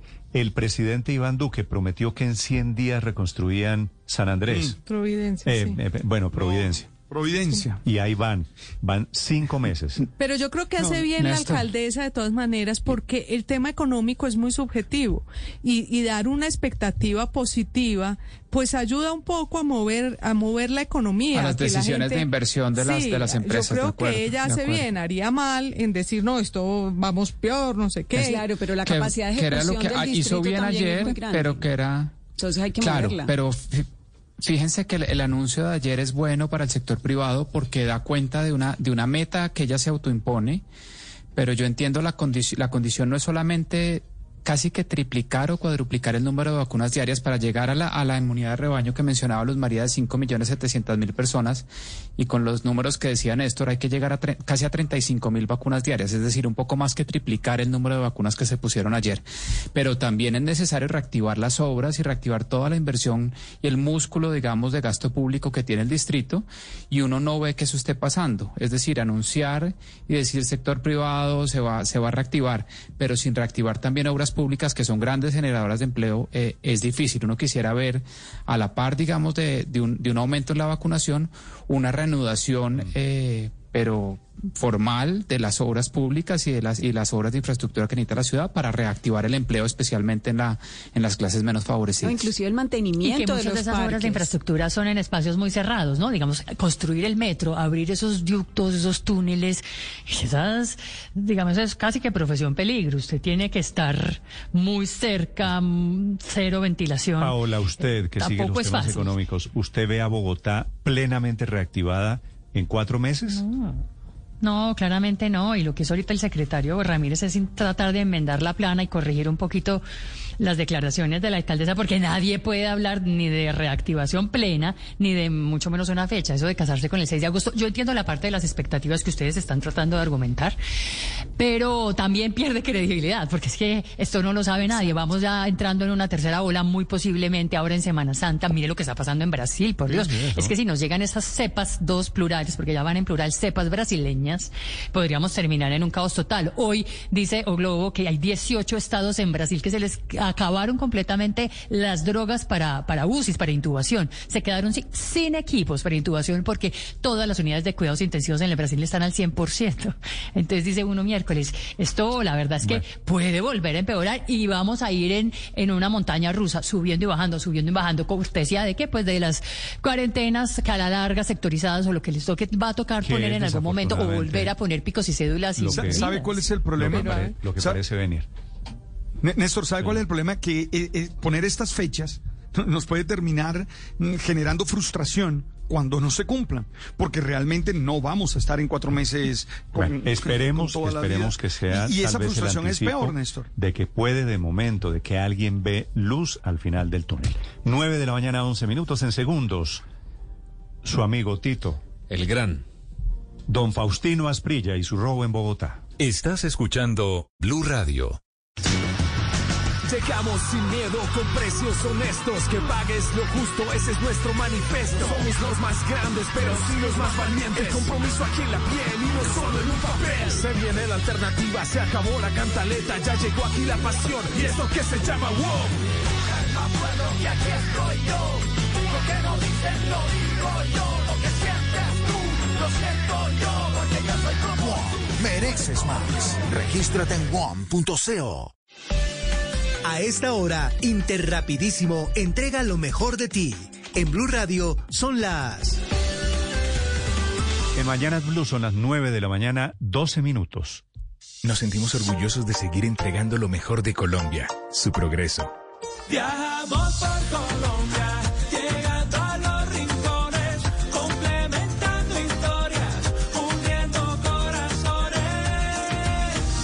32 años entregando lo mejor de los colombianos en cada rincón del país. Y no pares de sonreír, es la esencia de nuestro país.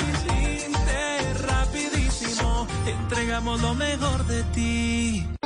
La Comisión de la Verdad y la Alcaldía Municipal de Caldono invitan al Encuentro por la Verdad, Reconocimiento por la Vida. Caldono cuenta la verdad, un encuentro de reconocimiento voluntario de responsabilidades de la antigua FARC-EP sobre las afectaciones que dejó la sistematicidad de las incursiones armadas en el municipio de Caldono. Este próximo sábado 20 de marzo a partir de las 9 de la mañana, únase a la transmisión a través de las redes virtuales de la Comisión, de Colombia 2020 y el espectador como medio aliado. Numeral Caldono cuenta la verdad. Esta es Blue Radio, la nueva alternativa. Tino, buenos días. Hola, muy buenos días. ¿Está fónico? Para- ¿Está malito? No, fue que lo despertábamos. No, no, no, estoy, no, estoy bien, estoy bien. Lo despertamos. No, Tino, ¿qué fue lo que pasó anoche en Bogotá? Eh, no, ayer salí del programa, pues yo pero miro programa con los piden a las 7 de la noche y me fui para fui a verme con un amigo de infancia que, estaba, eh, que estaba en el, ahí en la 93, íbamos a ir a comer ahí.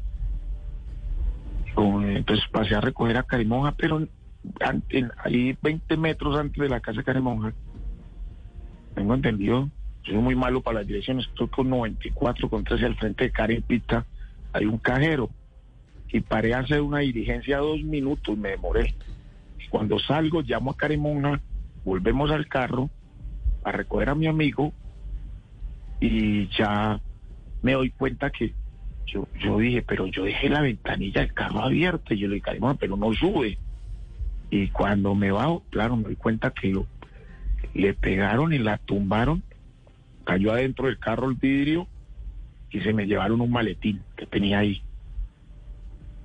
El botín que tenía Tino. No, el maletín era Luis Vuitton original. ¿En serio? Sí, claro.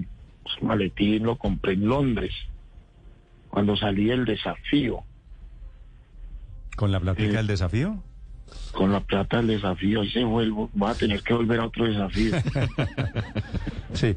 Tino, usted se baja del carro y, y, y queda a cuánta distancia? a 10 metros, diría yo, 15 ¿Usted, metros. ¿Usted no se dio cuenta que le atacaron el carro?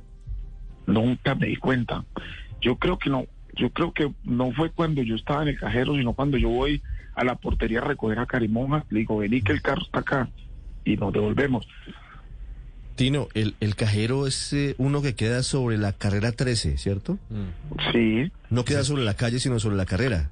Ese es un cajero, es un cajero, el cajero no tiene nada que ver, es el Ban- cajero de Bancolombia, Bancolombia. Sí, en la, en la propia Sí. esquina. Sí, ahí. Sí. Sí, Y, deja, toda y, deja, y deja el carro en la calle con seguro o sin seguro. No, con seguro. Es más, yo creo que yo traje el ladrón con la mente porque yo dije, pues, voy a dejar el carro aquí dos minutos y yo no me saco las tarjetas de la billetera y si, me- si me abren el carro y harán el ni, ni me acordaba que yo tenía el bolso atrás porque yo el bolso lo había sacado hace ocho días que había metido unas cosas porque fui, estuve por allá en una finca entonces ahí llevé una chaqueta y la- el bolso quedó ahí con la loción mía con una loción Y eso fue lo que le robaron, la, la loción, el perfume que usted tenía en el bolso. Sí, eso fue lo que se llevaron. Y eso bueno, está- la policía llegó, pues, no sé cómo me dieron cuenta yo estaba en el restaurante, yo hablé con ellos, fueron y ya revisaron las cámaras. Parece ser que fue, tiene que ser una banda de ladrones, de delincuentes que andan por ahí porque creo que arrimaron en un carro, ellos paran ahí, rompen el vidrio, sacan el maletín y se van. Sí, sí, Tino, quisiera una precisión porque el expresidente Uribe, comentando lo que le pasó a usted, dice, le destruyeron el carro. ¿Eso es cierto? Es el vidrio atrás y lo rompen totalmente. Por eso, pero rompieron un un vidrio. Señor. Rompieron el vidrio, pues, pero al carro no le Sí, hicieron- romp- el vidrio lo rompieron, sí, sí, sí. No, el vidrio, el vidrio. Ok. Tino, y pone usted, y aquí es donde me parece importante, un mensaje después caliente contra la alcaldesa de Bogotá, que le dice no más alcahuetería con el AMPA y la ilegalidad. ¿Qué es lo que usted está sintiendo? ¿Qué fue lo que sintió anoche con el tema de seguridad?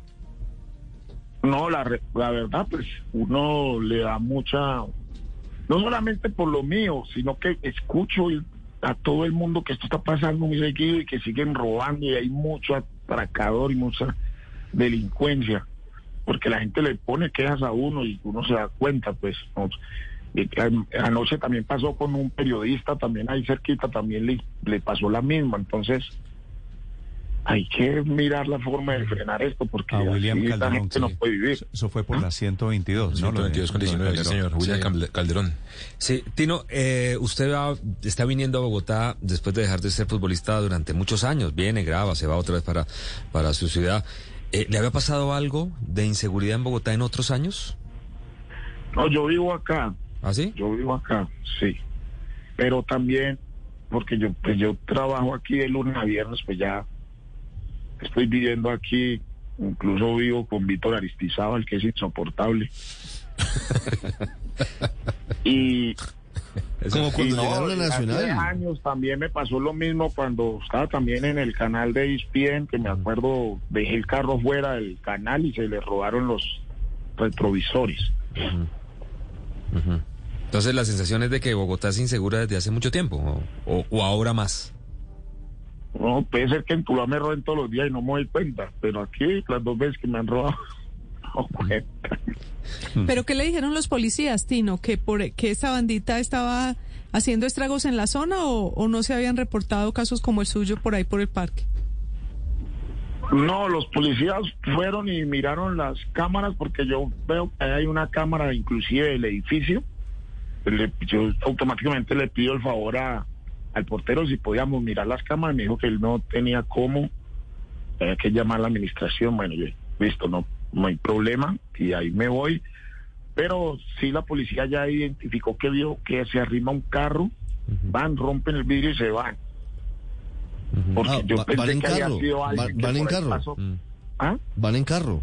Eh, andan en carro, increíble. Eso fue lo que me dejó a mí aterrado anoche, que, que andan en carro. O sea, eh, paran, roban y se van en carro da la sensación de que lo estaban siguiendo. y elegantes, ¿no? Porque también da la sensación de que lo estuvieran siguiendo lo mejor porque van, eh, usted dice que fue muy rápida la cosa, rompen e inmediatamente van contra un bolso eh, caro, ¿no?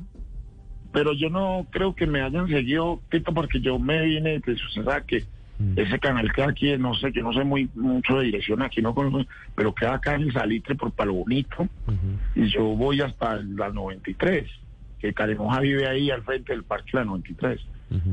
Entonces, o sea, seguirme por acá tan lejos, no, no, no creo. O sea, ¿para qué seguirme? Bueno, no sé, no puede ser también o no. Sí, ahora, eh, haciendo un poquito, recapitulando la película, Tino, ¿usted cree que iban, si le rompen el vidrio de atrás y el bolso finísimo estaba atrás, iban por algo que ya tenían visto? No, no tengo ni idea. La verdad, no. Yo creo que ellos se bajaron. Lo que pasa es que ahí había otro carro al lado. Y yo creo que se bajaron y miraron en los dos carros y vieron que atrás había un bolso. Ok. Sí, porque si le hubieran querido robar, le hubieran robado más asaltándolo en el cajero, ¿no? ¿No, Tino? No, creo que valía más el bolso en el cajero, no tenía mucha plata. Tino, ¿cómo es, cómo es el tema de, de su seguridad? No, yo aquí no, yo aquí ando solo, yo ando con Aristizábal todo el tiempo, porque nosotros vivimos acá, aquí al lado, de, aquí en el Salitre y, el canal queda 15 a 10 minutos, a 10 minutos donde nosotros trabajamos, que todos los días vamos y volvemos, sino que ayer les da la casualidad que vino un amigo mío de infancia, Octavio Mejía, y me dice vamos a, vamos a cenar que hace tiempo no nos vemos, que nosotros crecimos juntos en Tuluá, entonces yo le claro, y fuimos los tres con Caremonja, y cuando fuimos a recogerlo, que él estaba en el, en el Estelar, en la 93, eh, y dije, listo, y Caremonja está ahí también en, al frente del parque, pues entonces dije, pues paro y hago una diligencia, un favor que iba a hacer ahí, una transferencia, dos minutos me demoré y ya, y, y arranco. Y cuando, cuando me encuentro es que veo que despayasaron ese, ese vidrio y, y se llevan el maletín. Que yo lo puse ahí precisamente, son cosas de la vida. ¿no? El maletín llevaba ocho días atrás en la bodega y lo pasé ayer en el canal y lo voy a pasar porque pasa bajarlo y dejarlo en el en el en el apartamento porque yo hoy viajo para Tuluá, entonces ahí yo meto mi, mi, mi cable, mi, mis cargadores, mi billetera, todo y lo, lo pasé ayer para eso y preciso ayer se me lo se me lo llevan. Sí. Ese apartamento suyo viviendo con Aristizábal debe ser un modelo de orden y de buen comportamiento allá adentro, ¿no? Una cosa hermosa, claro. No, sí, nosotros ya estamos muy veteranos. Ya no está- Desmovilizado. Me contaron que hay una foto abajo en la recepción que dice... Ah, le duele todo el día. Pues porque No, eso- se levanta todos los días se va para el gimnasio. Ya están en uso de buen retiro. Hay una foto abajo Tino, en la venga, no, recepción. esp- espéreme un segundo, Tito, que yo quiero preguntarle, ¿está juicioso o, o en serio ese apartamento es motivo de... No, cuando quiera los puedo invitar y pueden venir y verán que esto es... Es más, el dueño nos alquiló esto sabiendo que nosotros ya somos juiciosos aquí. Aristizalva, nos levantamos a pensar en que a qué hora nos toca tomar unas pastillas que para el dolor no. No, usted usted ve, Tino, que cuando, cuando usted dice que estamos juiciosos, todo el mundo suelta la risa, ¿no? No, pero yo le creo. Yo también. Sí, no, no. Hay una foto abajo en la Claro, recepción que dice el inquilino del mes. época- la época del edificio mío, que todo tiene su época. Yo ya no, yo ya no salgo. Aparte aquí en Bogotá con este frío a mí no me da ganas de salir a ningún lado. Ayer ya- salí porque era el amigo de Ifania, pero de resto yo, no, no, nosotros es pura casa, ver partidos todo el tiempo, pues para después ir a comentarlos y, y al Pero eso trabajo. sí, desmovilizado total, ¿no? Sí, no, no, no, que pues Ya no queda nada de lo que de lo que alguna vez fue. ¿Cuántos años tiene usted, Tino? 51. ¿Y ya le toca con pastilla?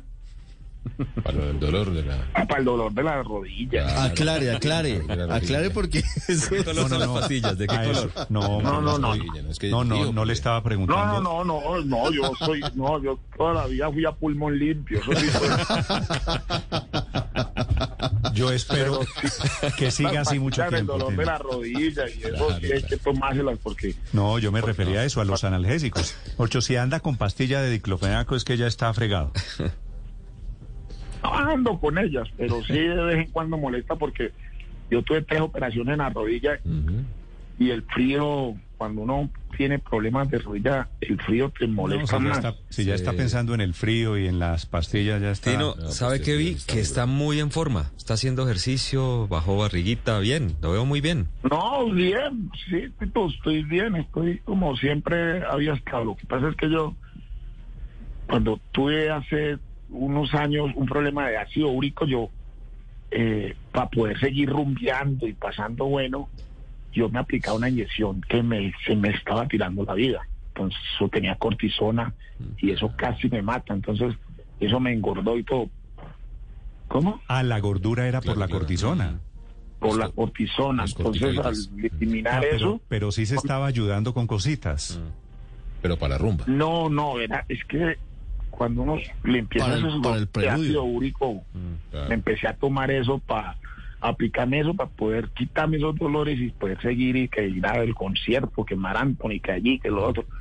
Y me estaba tirando la vida, eso cae y me mata. Sí, bueno. Tino, Ya eh. ¿el departamento sentimental bien?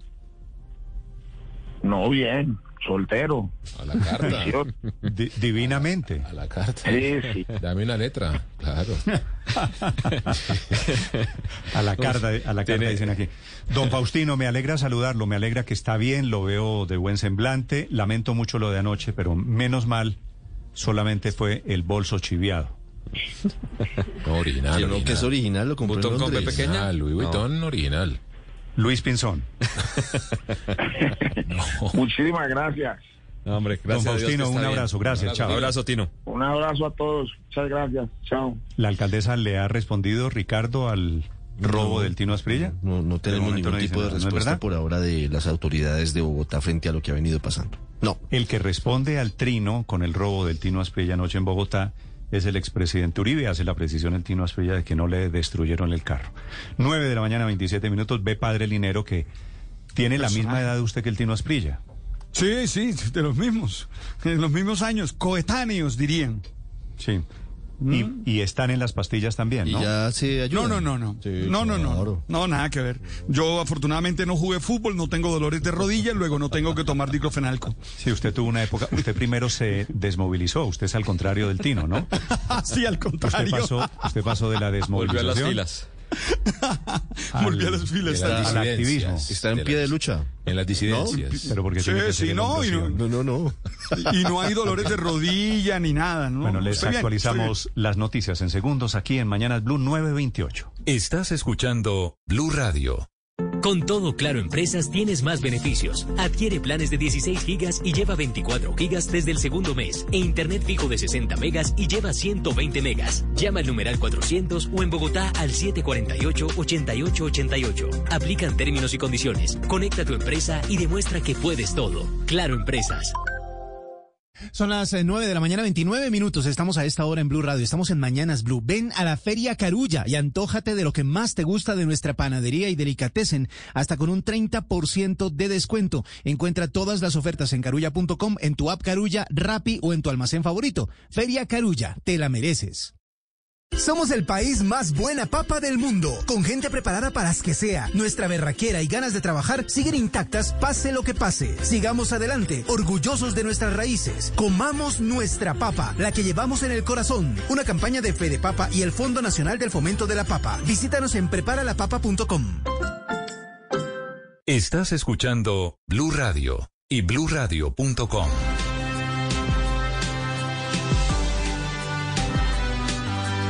A las 9 de la mañana, 29 minutos, la información desde Barranquilla, en donde entra en la recta final la Asamblea del Banco Interamericano de Desarrollo.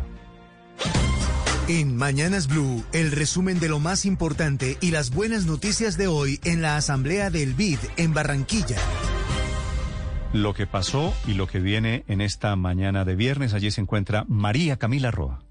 Hola Néstor, buenos días. Sí, 28 grados centígrados desde la capital del Atlántico y hay que resaltar que ayer fue protagonista en el cuarto día de la asamblea del BID Carlos Vives, como nos lo contaba el padre Linero. El cantautor pidió volcar las miradas de Colombia sobre la Ciénaga Grande de Santa Marta. Allí dijo en un panel llamado eh, El cuidado del medio ambiente que su iniciativa tras la Perla de América la viene trabajando allí en la Ciénaga Grande de Santa Marta como eje de la cultura de su país y también en desarrollo social del barrio puntualmente Pescaíto. Dijo que su punto de vista sobre el cuidado del medio ambiente es que no con música ni con Grammys se puede preservar la naturaleza colombiana, sino con acciones concretas. Escuchemos. Tenemos que cuidar los ríos, tenemos que cuidar esas montañas, los páramos. Es la única manera. No a través de discos vamos a salvar eso. No es con discos ni con el éxito ni los Grammys de Carlos Vives. No, ni el éxito del uno o del otro. Creo que vamos a po- po- poder. Cuidemos el territorio, eh, cuidemos las aves. Tenemos un, tenemos un estuario, mayor cantidad de especies de aves en el mundo. Cuidémoslo. Y entonces nos van a seguir soplando las canciones aquellas aves porque allá arriba en la montaña oí cantar al corcovado y vi tejiendo la araña su redes sobre dorado cantaba la gallineta también la pava congona la perdí que vive inquieta y la sí queda las horas El alcalde de Barranquilla, Jaime Pumarejo, dijo que la meta de esta ciudad ahora es re- reencontrarse con el mar y la ciénaga y presentó su visión de convertir a- a la capital del Atlántico en una biodiversidad con proyectos que con respaldo del BID permitirán que sigan direccionando su crecimiento bajo criterios de sostenibilidad e innovación. Dijo que ahora se debe revertir el error histórico de no haber mirado y cuidado las riquezas naturales que tiene la capital del Atlántico. Hoy, Barranquilla se propone no solo revertir ese error histórico, sino apropiarse de los tesoros que la rodean y que nos habíamos olvidado que tenía. Tesoros como este, la Ciénaga de Mallorquín, la desembocadura del río Magdalena, el Parque Vía Isla Salamanca y obviamente el majestuoso Mar Caribe. También se firmó un acuerdo de crédito con el BID por 1.200 millones de dólares, el mayor en los últimos 60 años, para la lucha contra el cambio climático en Colombia. El presidente Iván Duque habló sobre las metas ambiental que tiene el gobierno.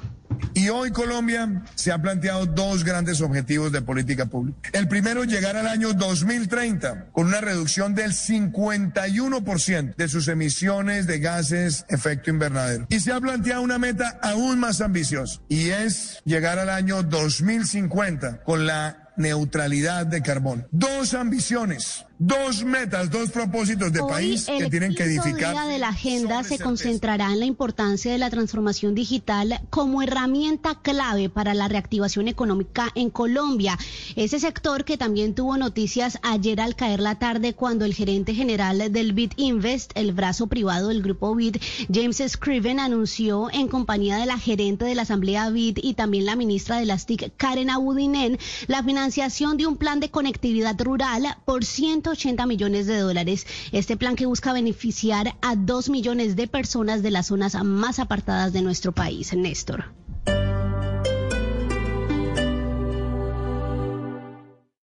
Esta es Blue Radio. Sintonice Blue Radio en 89.9 FM y grábelo desde ya en su memoria y en la memoria de su radio. Blue Radio, la nueva alternativa. Este 19 y 20 de marzo en la Feria Carulla lleva la segunda unidad hasta con un 80% de descuento pagando con tu tarjeta Carulla o con un 70% con otro medio de pago en más de 50 marcas. Feria Carulla, te la mereces. Aere Construcciones presenta el lugar perfecto para una vida campestre sin salir de Bogotá. Torre Ladera, bosque reservado, donde se conecta la elegancia y el confort con un ambiente campestre que proporciona naturaleza y privacidad. Este proyecto cuenta con modernos acabados, amplios espacios y terrazas comunales de uso exclusivo en algunos de sus apartamentos, desde donde podrán disfrutar de un entorno natural único en Bogotá, al estar solo a unos metros del Mirador de los Nevados. Además de tener zonas comunes con piscina cubierta y climatizada, zonas húmedas, spa y gimnasio con zona para yoga. Visítenos y disfrute de tranquilidad y exclusividad. Llámenos 314-323-1276 o separe su apartamento en www.aereconstrucciones.com. Encuentra en cada viaje el espacio que necesitas. Estrena hoy Chevrolet Beat con amplio baúl y empieza a pagarlo hasta dentro de 18 meses con póliza todo riesgo más Chevistar antirrobo. Encuéntralo en nuestro Live Store de manera personalizada, por videollamada y desde donde quieras. Encuentra todo en Chevrolet. Encuentra nuevos caminos. Querías red.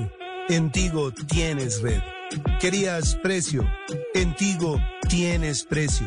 La red que te libera es ahora también la mejor red móvil de Colombia en experiencia de video, aplicaciones de voz, velocidad de carga y descarga y disponibilidad 4G. Somos Tigo y estamos de tu lado. Reporte Open Signal. Experiencia de Red Móvil Colombia enero 2021. Sujeto a cobertura. Más información en tigo.co. Mi abuelito tiene más de 80 años y no lo han llamado para vacunarse. Tranquila, Bogotá está en semana de vacunación en 400 puntos, sin agendamiento. Pueden asistir de 7 de la mañana a 6 de la tarde, según su cédula. Si termina en número par, tu abuelito podrá asistir a estos puntos los días pares. Si termina en dígito impar, podrá ir los días impares. Acude a los puntos de vacunación de tu EPS o a cualquiera de los habilitados en Bogotá, sin importar la EPS. Bogotá se cuida. Alcaldía Mayor de Bogotá. La calle 96.9 PM. Vive contigo. Para vivir las mañanas con toda, acompañamos a los que por deber andan callejeando. Y a los que no han podido decir lo que piensan, Descarados les permite hablar sin pelos en la lengua. Y así todos los bares estén cerrados, para eso está Barra Libre, para divertirnos. Estamos seguros de que pronto estaremos juntos de desmadre. Escucha la calle 96.9 PM, porque la calle vive contigo. Seguimos a esta hora en Blue Radio y les cuento que hay gran lanzamiento de Buenavista Living en Veramonte de Constructora Bolívar. Nuevos apartamentos en Colina Campestre de 154 millones de pesos. Agéndate y conoce más en www.buenavistaliving.co o llámanos al 625-8100 opción 2.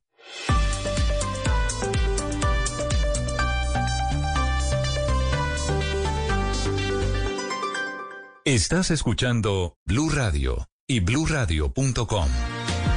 Con el temor de la tercera ola, lista de los departamentos de las zonas de Colombia más afectadas en esta antesala de esa tercera ola. Primer lugar, el departamento de Antioquia, que tiene 894 casos en el último día. Después Atlántico, 848. Después Bogotá, 799. Después el Valle del Cauca, 494. Y en Antioquia hay temor porque efectivamente no solo están creciendo los contagios diarios, las muertes, sino también la ocupación en unidades de cuidado intensivo. Señor gobernador de Antioquia, Luis Fernando Suárez, buenos días, gobernador. Néstor, muy buenos días para usted, para toda la audiencia de Blue. Sí, Néstor, estamos pues preocupados. ¿Qué pasó en Es Antioquia, evidente- gobernador? Es evidente, Néstor, el, el incremento de casos en Antioquia. Nosotros hace dos semanas estábamos por debajo de 500 casos día. Siempre desde la gobernación hemos ido, hemos llamado a los antioqueños y antioqueñas a que nos sigamos cuidando, a que no descuidemos las medidas de protección. Hemos venido insistiendo en cuidarnos y vacunarnos. Estamos en un escenario de vacunación muy favorable, pero obviamente muy preocupados por el incremento de casos que se explica pues por el incremento de la movilidad, de la presencia de personas en centros comerciales, en vía pública, en el comercio.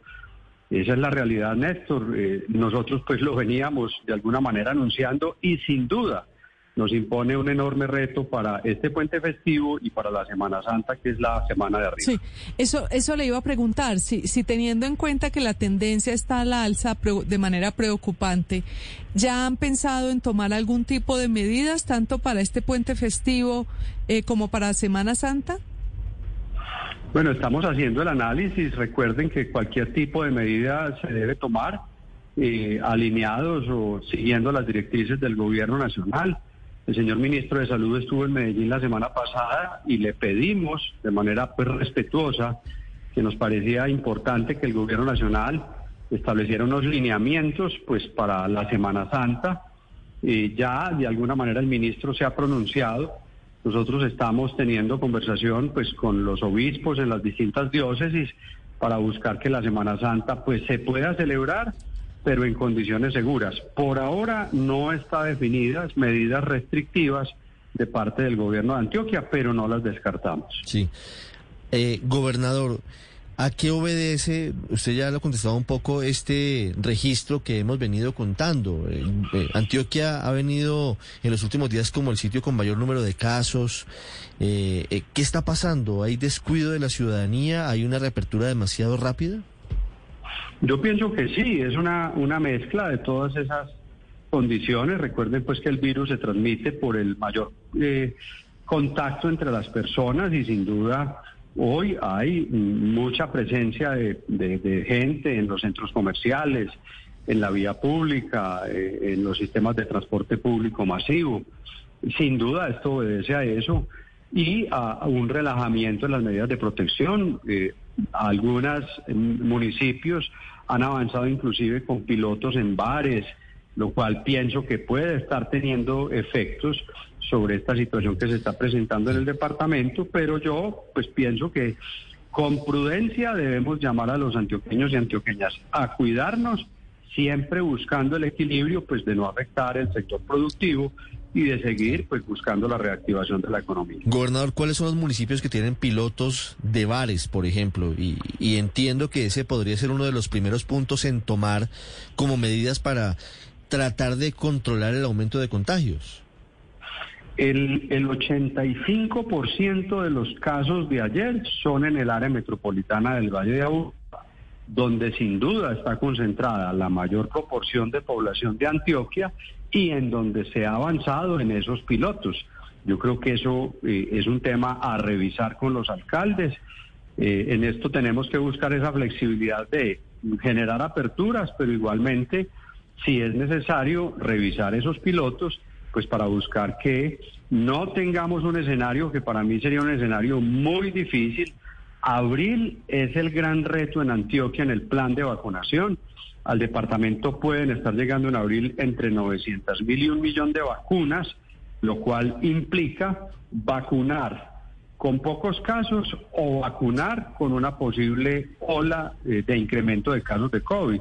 Por eso pues nuestro llamado a que nos cuidemos, a que seamos muy, muy rigurosos en Semana Santa para evitar un escenario de estar vacunando con incremento de casos. Eso le iba a preguntar, gobernador, porque aunque usted nos ha dicho que cualquier medida de restrictiva tendría que ser tomada con el gobierno nacional, de todas formas, Semana Santa en Antioquia es particularmente muy concurrida, las procesiones son la gran tradición. Eh, de desde hoy, pues porque ya estamos eh, prácticamente a Santa es 15 de- días. No, no, no, Semana Santa. Pues digo, el Viernes Santo es dentro de dos 15 semanas. días. La Semana Santa arranca de este hoy- domingo en ocho Sí, días. arrancamos en ocho días. De este domingo en ocho días arranca el Domingo de, hoy Ramos. en ocho días salimos a Semana Santa. Exactamente. Comienza la Semana Santa. Y Dom- las, y las procesiones comienzan de este domingo en ocho días. Pues es momento como para que de pronto usted como gobernador, como cabeza del departamento, de pronto tenga claro más o menos si definitivamente se va a prohibir eh, las procesiones, cualquier acto eh, que tenga que ver con aglomeración de personas o no. Sí, el pronunciamiento que hizo el ministro de Salud va en esa dirección. Uno de los llamados del ministro es que no haya procesiones y así pues lo hemos venido promoviendo en Antioquia. Y las ceremonias que se hagan al interior de las iglesias pues obviamente tienen que tener restricción de ingreso y control en medidas de bioseguridad. Sin duda el reto que tenemos está en este puente festivo y en Semana Santa y vamos a avanzar en eh, como les decía, de la mano del gobierno nacional, tomar las medidas que sean necesarias para poder avanzar en el, en el plan de expansión de vacunación en Antioquia. Señor gobernador, en ese plan de expansión de la vacunación, ¿cuáles han sido las grandes dificultades en el proceso, sobre todo para la primera línea y los adultos mayores de 80 años, donde hubo algunas dificultades especialmente para contactarlos? ¿Cómo está el día de hoy? Sí, eh, ese, eh, nosotros tuvimos esta mañana la mesa permanente de vacunación. Hasta ayer al departamento le han llegado 201.534 vacunas. Yo creo que los dos retos han estado, primero, en distribuirle a 125 municipios vacunas una vez le llegan al departamento. Eso nos exige pues un reto enorme. Afortunadamente contamos con una capacidad en la gobernación de Antioquia, con el helicóptero del programa aéreo de salud de la gobernación y de la Fuerza Aérea. Estamos en capacidad de distribuir las vacunas en tres días máximo a toda Antioquia. Y en segundo lugar, efectivamente se ha evidenciado que hay adultos mayores de 80 años que no están siendo vacunados, no han sido, sido subidos a la plataforma y las EPS están haciendo, digamos, la búsqueda activa de estos pacientes. Allí estamos haciendo una invitación a los familiares de los adultos mayores a que los registren en la página de mi vacuna o incluso que llamen a las EPS para que puedan ser agendados. En total en Antioquia, eh, en cobertura en primera dosis, eh, para adultos mayores estamos en el 66.38%. Todavía pues tenemos ahí una brecha bastante importante. ¿Cuánto me repite esa Y, cifra, gobernador? eh, 66.38. O sea, la tercera parte, exactamente la tercera parte de los mayores de 80 años no ha sido Faltan. vacunada. Exactamente. Ese pues es el primer reto. Y en personal del sector salud de primera línea, estamos ya en el 97.9, o sea, en los próximos dos o tres días estamos logrando pues ya la cobertura del 100% en el talento humano en salud. Gobernador, gracias. Vamos a estar pendientes de lo que pasa en Antioquia de aquí a las próximas semanas. Muy amable, señor. Néstor, muy amable a usted y pues gracias por permitirnos eh, emitir esta alerta en Antioquia. No. Sin duda tenemos un enorme reto. Muchas gracias. Con mucho gusto, un abrazo. Gracias, gobernador. 9 de la mañana, 46 Néstor. minutos. Muy alta esa cifra, Sí. de todas formas, de los adultos mayores Y de eso 80 que- años que creo que en Antioquia- no se están queriendo vacunar. Es que creo que en Antioquia es incluso de las más bajitas, porque recuerde, recuerde usted que en el Valle más del 50%, y si uno va a hacer las cuentas, hay algo muy raro en esas cifras de los mayores de 80 años, que yo no sé si son problemas de contabilidad en las bases de datos, porque recuerde usted que el ministro de Salud aquí siempre nos ha hablado de un millón doscientos mil mayores de 80 años, mientras que el ROA, eh, mientras que el censo del 2018 contabilizaba poco más de 850 mil, que Y acuérdese esa- que tuvieron que ajustar el censo. Esa diferencia, Luz María, Podría ser que las EPS, porque hay muchas veces, hemos tenido, toda la corrupción de la salud ha tenido que ver con que las EPS a veces cobran por nombres fantasmas. Uno no sabe si ajustan nombres sea para hay- cobrarle al Estado que hay por número de menos afiliados. viejos de lo Podría que haber, dicen las EPS, eh, por por lo menos entre la RUAF, que es el, el sistema de salud. Y el censo, ya hay una discrepancia de más de 300 mil eh, viejos mayores de 80 años. No estoy hablando de, los, de las otras edades mayores de 80 años. Y por eso, fíjese, que de pronto se acabaron los viejos y había más vacunas. Se asignaron más vacunas de las que, de, la, de los viejos que había. Es, Entonces, es un desfase muy grande, de todas formas, de 800 a un, Un millón millón. doscientos mil.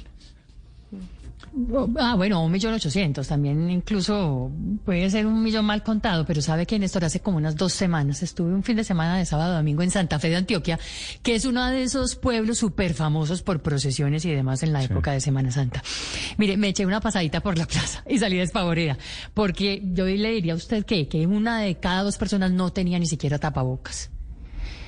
Luego el relajamiento ya, Sí, ¿no? sí, de las medidas de Y eso, bioseguridad. y eso se termina, se termina pagando, que es en la antesala en la que estamos hoy. El miedo de que venga un tercer pico de contagio por eso, porque hay gente que cree que esto ya pasó o que no los va a tocar. Y efectivamente, y esa ya es batalla perdida. Quienes a estas alturas no se cuidan, ya no se van a cuidar. Va a ser, va a ser muy difícil. En todas partes. Néstor, en el parque uno ya ve más a los jóvenes sin tapabocas, por supuesto, porque llevamos ya dos meses de, de, de, rela- de tranquilidad, entonces eh, todo el mundo se, se relaja demasiado, pero, pero yo he visto muchísima gente en Bogotá también. Me escriben desde apartado Paola, que eso ya es al otro lado. Este es el Urabá, ¿no? Sí. El Urabá, por en supuesto. el Urabá, bares, cantinas están abiertas desde finales de noviembre.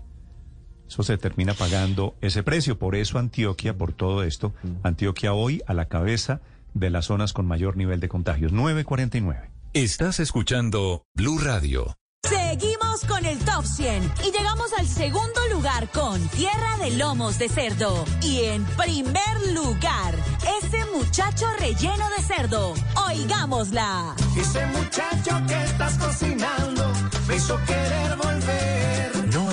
Tan versátil como la carne de cerdo. Conoce sus cortes y preparaciones en comemascarnedecerdo.co. Come más carne de cerdo, pero que sea colombiana, la de todos los días. Fondo Nacional de la Porcicultura.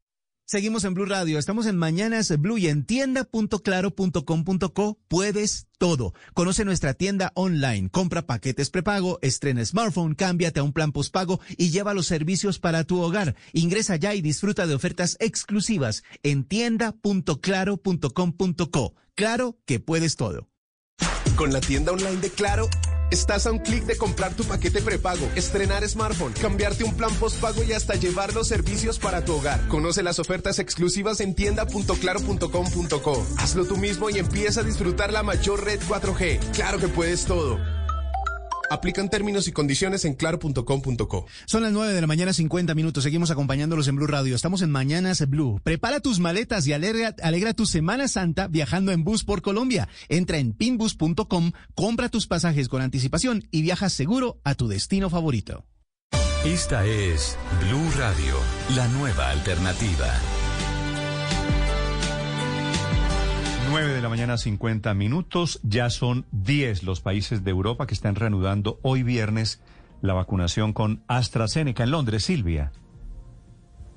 Sí, Néstor, hay, países que están siendo todavía, están resistiéndose, pero ya hay muchos que han dicho que han comenzado hoy mismo la vacunación, entre ellos Indonesia, Francia, Alemania e incluso Italia también. El primer ministro Mario Draghi dijo que Italia iba a hacer lo mismo. También Chipre, Letonia, Lituania son los países que han inicia- reiniciado la vacunación. Otros como España, Portugal y Holanda van a comenzar la próxima semana.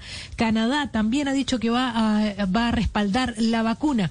¿Qué países todavía se resisten? Son tres países escandinavos. Suecia, recordemos que AstraZeneca es sueca, además de, además de británica, eh, Noruega y Dinamarca. Eh, Suecia y Dinamarca han dicho que van a decidir la próxima semana, pero Noruega lo que está diciendo es que quiere que la, eh, la, la Agencia Europea de Medicamentos reconozca que si, se, si confluyen bajas plaquetas y eh, la vacuna puede haber riesgo de coágulos, como le ocurrió a varias personas en ese país. Y hay una nota interesante, Néstor, en Francia, porque recuerda que la vacuna de AstraZeneca en muchos países se había dicho inicialmente que no se iba a dar a personas mayores de 65 años. Bueno, Francia ha decidido hoy que la vacuna se reserva exclusivamente para personas mayores de 55 años. ¿Y esto por qué? Porque dice que todas las personas con coágulos han sido menores o en torno a los 40 años. Por lo tanto, ahora en Francia, la vacuna de AstraZeneca solo para mayores de 55 años, Néstor. Silvia, gracias. 952. Y a propósito propósito de ello, esta mañana dice el doctor Fauci en Estados Unidos que la inmunidad, la vacunación también debe ser para los niños para lograr la inmunidad de rebaño. Los niños para llegar al 80% por lo menos de la población vacunada en Estados Unidos. Ricardo. Así es, Néstor, y lo hizo durante una comparecencia al Comité de Salud cuando fue cuestionado incluso con el propio eh, senador Ron Paul que le dijo que la gente que estuviera ya en las vacunas no necesitaba usar las mascarillas, pero dijo que no se fuera a equivocar porque prácticamente dice él que hay un 0% de posibilidades de contraer el COVID y que era teatro lo que estaba haciendo el eh, doctor Fauci, a lo que por, por supuesto muy molesto lo refutó, le dijo que eso no era cierto. We don't want to hear it. There's no science behind it. Well, let me just state for the record that masks are not theater. Le han preguntado que si lo han vacunado de fila con dos mascarillas para lucirse. Dijo que no puede volver a conseguirlo. A lo que Paul le dijo que prácticamente cero posibilidad de que contraiga la enfermedad. Y le estaba diciendo a las personas que han recibido la vacuna que tienen inmunidad y que están desafiando todo lo que ya se sabe sobre la inmunidad al decirles que las personas usen mascarillas. Y Fauci dice, por supuesto, que no comparte eso, que no es teatro, que puede dejar constancia de que las mascarillas le pueden ayudar inclusive, Néstor, por lo que ya sabemos, la presencia de las variantes, unas más agresivas que otras, y pueden causar estos eh, dolores de cabeza adicionales. Fauci estuvo de acuerdo en que era poco probable que alguien se infectara con la cepa original durante al menos seis meses, pero la situación es ahora no solamente aquí en Estados Unidos, sino en el mundo, sino esas variantes agresivas. A propósito sobre temas que, que tienen que ver con los Estados Unidos, permítame anotarle, Néstor, hoy el presidente Biden y la vicepresidenta Harris están llegando a Atlanta. El propósito es reunirse con líderes eh, políticos y también civiles para el tema de los abusos raciales, el odio racial que ha tenido, especialmente cuando esta comunidad de Atlanta se ha visto afectada por el tiroteo donde cobraron la vida de ocho personas asesinadas, especialmente de la comunidad de ascendencia asiática. Será la actividad de esta mañana que tiene el presidente Joe Biden aquí en los Estados Unidos. Néstor. Estás escuchando Blue Radio. Acaba de salir la cifra de vacunación en Colombia. Está saliendo esta cifra. La de los contagiados, Ricardo, esta sale en la tarde, ¿no? Sí, señor. Esta de vacunas sale en la mañana, que son cifras diferentes. Estaba un poquito atrasada porque esta corresponde a antier. No, esta es de ayer, esta es de ayer, pero hasta las 12 de la... Ah, perdón. Miércoles. hasta las 12 de la noche. Miércoles medianoche, exactamente. Hoy es viernes, Luz María. Exactamente. Entonces esta corresponde hasta antier. Marzo 18, no. Eh, Corte a las 12 de la noche del De- de, sí, 18 marzo de 18. marzo. De Ah, ayer. o sea, de ayer, sí, de es el ayer. reporte Es, de la- ayer. es el corte de ayer. Ok, entonces corrijo. Cifra de vacunados Sí. hasta ayer en Sí, Colombia. digamos, la, la- la diferencia es que antes el entregaban la mismo día. información el mismo día hacia las 6 de la tarde y no se tenían en cuenta los vacunados eh, en la tarde y en la noche. Ahora lo que hacen es hacen el corte antes de la medianoche y al día siguiente en la mañana dan el reporte. Bueno, entonces cifras hasta el día jueves, ayer a medianoche. Sí, señor. Es decir, hasta esta madrugada, Sí, sí, para sí, ser más es. precisos. Dosis aplicadas en el país, Padre Linero, millón setenta y seis mil cuatrocientas noventa y seis. Segunda dosis ya se la han puesto, que están full inmunizados, cincuenta y tres mil ochocientas noventa y dos personas. Dosis día, vacunas día. ¿Cuántas? 52.138. Creo que esta es tal vez la cifra Muy más bajito. importante, ¿no? Sí, pero... Bajamos porque habíamos llegado ya a 100 mil, ¿verdad? Alcanzamos a estar Habíamos- la semana pasada a algo más de 100 mil, 108 mil la cifra Claro. máxima. Promedio Estamos en 70.000. 52 mil. La mitad, casi. Todavía, todavía Muy tiene lejos. mucho por mejorar. En total fueron 53.892 contando las dosis, las que eran Las de segundas segundo dosis. día. Sí, sí, Sí. pero por más que usted lo cree es que eso le da 52 mil y pico, pues no Sí. 52 mil 100, sino 52 mil 53.892 es el total. Esa cifra ¿Qué? de vacunación diaria todavía muy bajita, esperando que lleguen más vacunas. Esta es la conclusión, es que deberían llegar más vacunas. Mañana, de hecho, de Sinovac, Néstor, más de 800 mil dosis deberían estar Al reservadas. final de cuentas nos salvaron los señores chinos de Sinovac. Sin duda.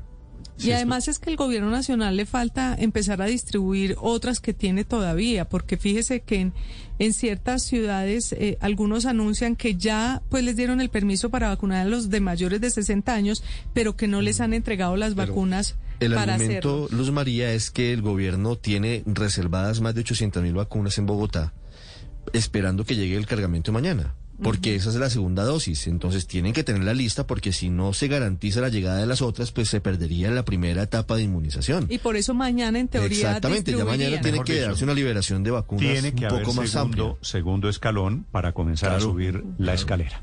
9.57 minutos, señora ministra de Comunicaciones, ministra de las Tecnologías y de Información, ministra Karen Abudinen en Barranquilla. Buenos días, ministra. Muy buenos días, eh, Néstor, para ti, para todos los oyentes que están en este momento conectados con Blue Radio. Ministra, felicitaciones. Tengo entendido que ha salido muy bien. Usted fuera de ser la ministra de Comunicaciones, es la gerente de la Asamblea del BID que se está desarrollando con mucho éxito, con normalidad además, en Barranquilla. ¿Cómo va la Asamblea, ministra? Bueno, miren, les quiero contar que ha sido una asamblea, primero que todo, muy provechosa para Colombia.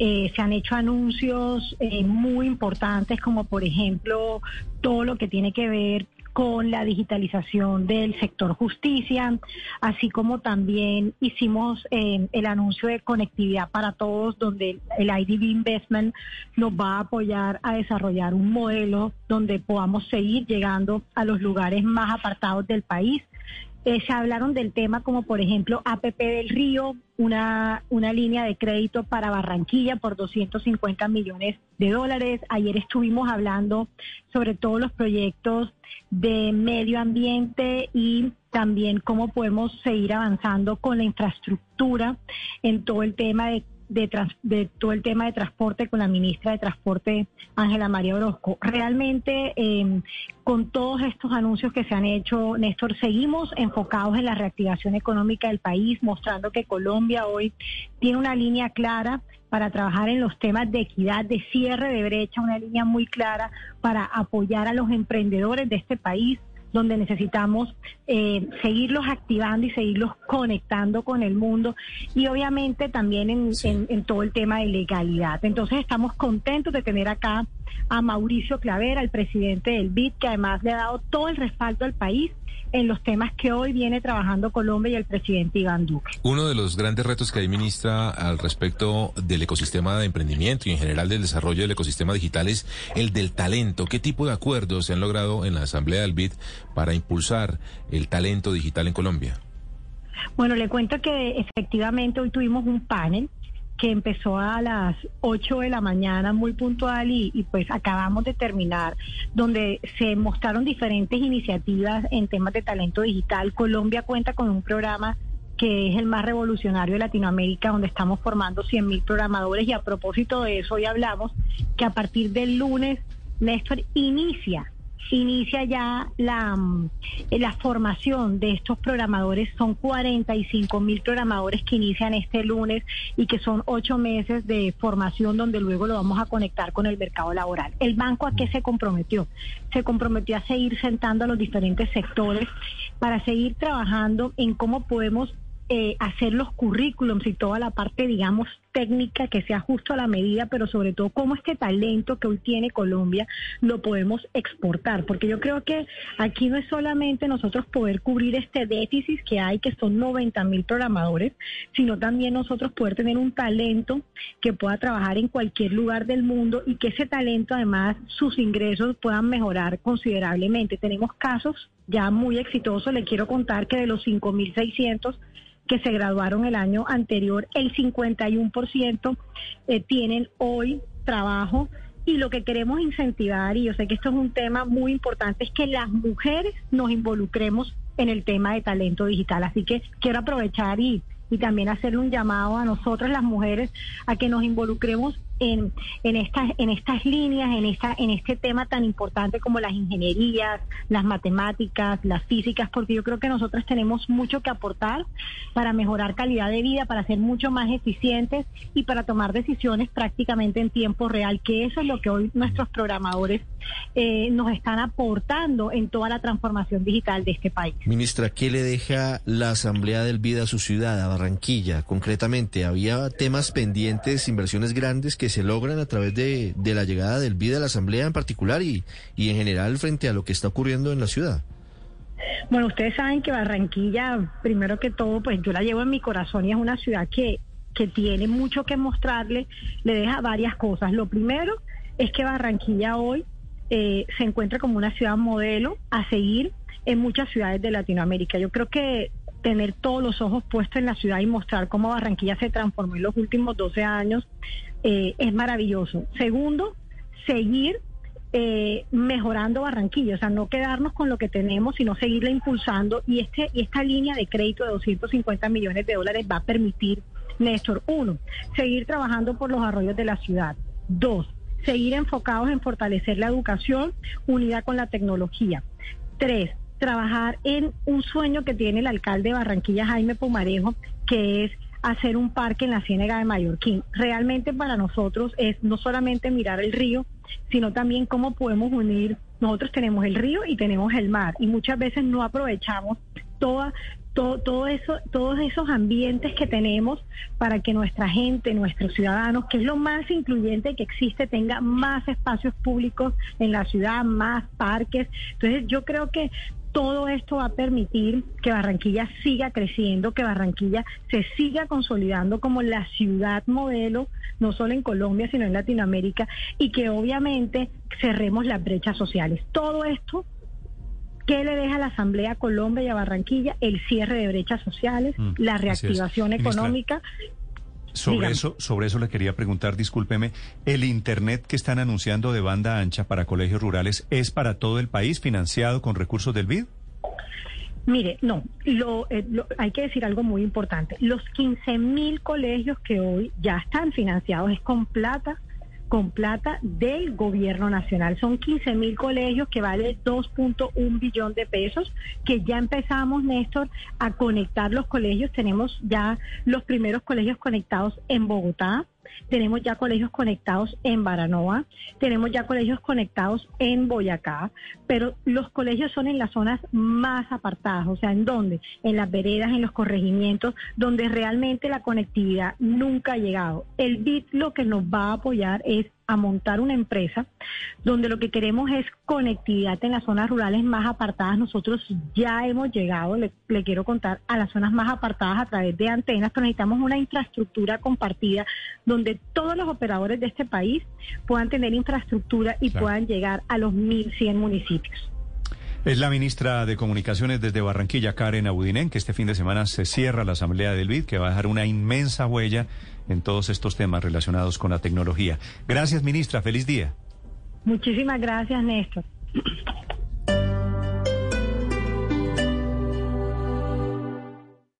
Esta es Blue Radio.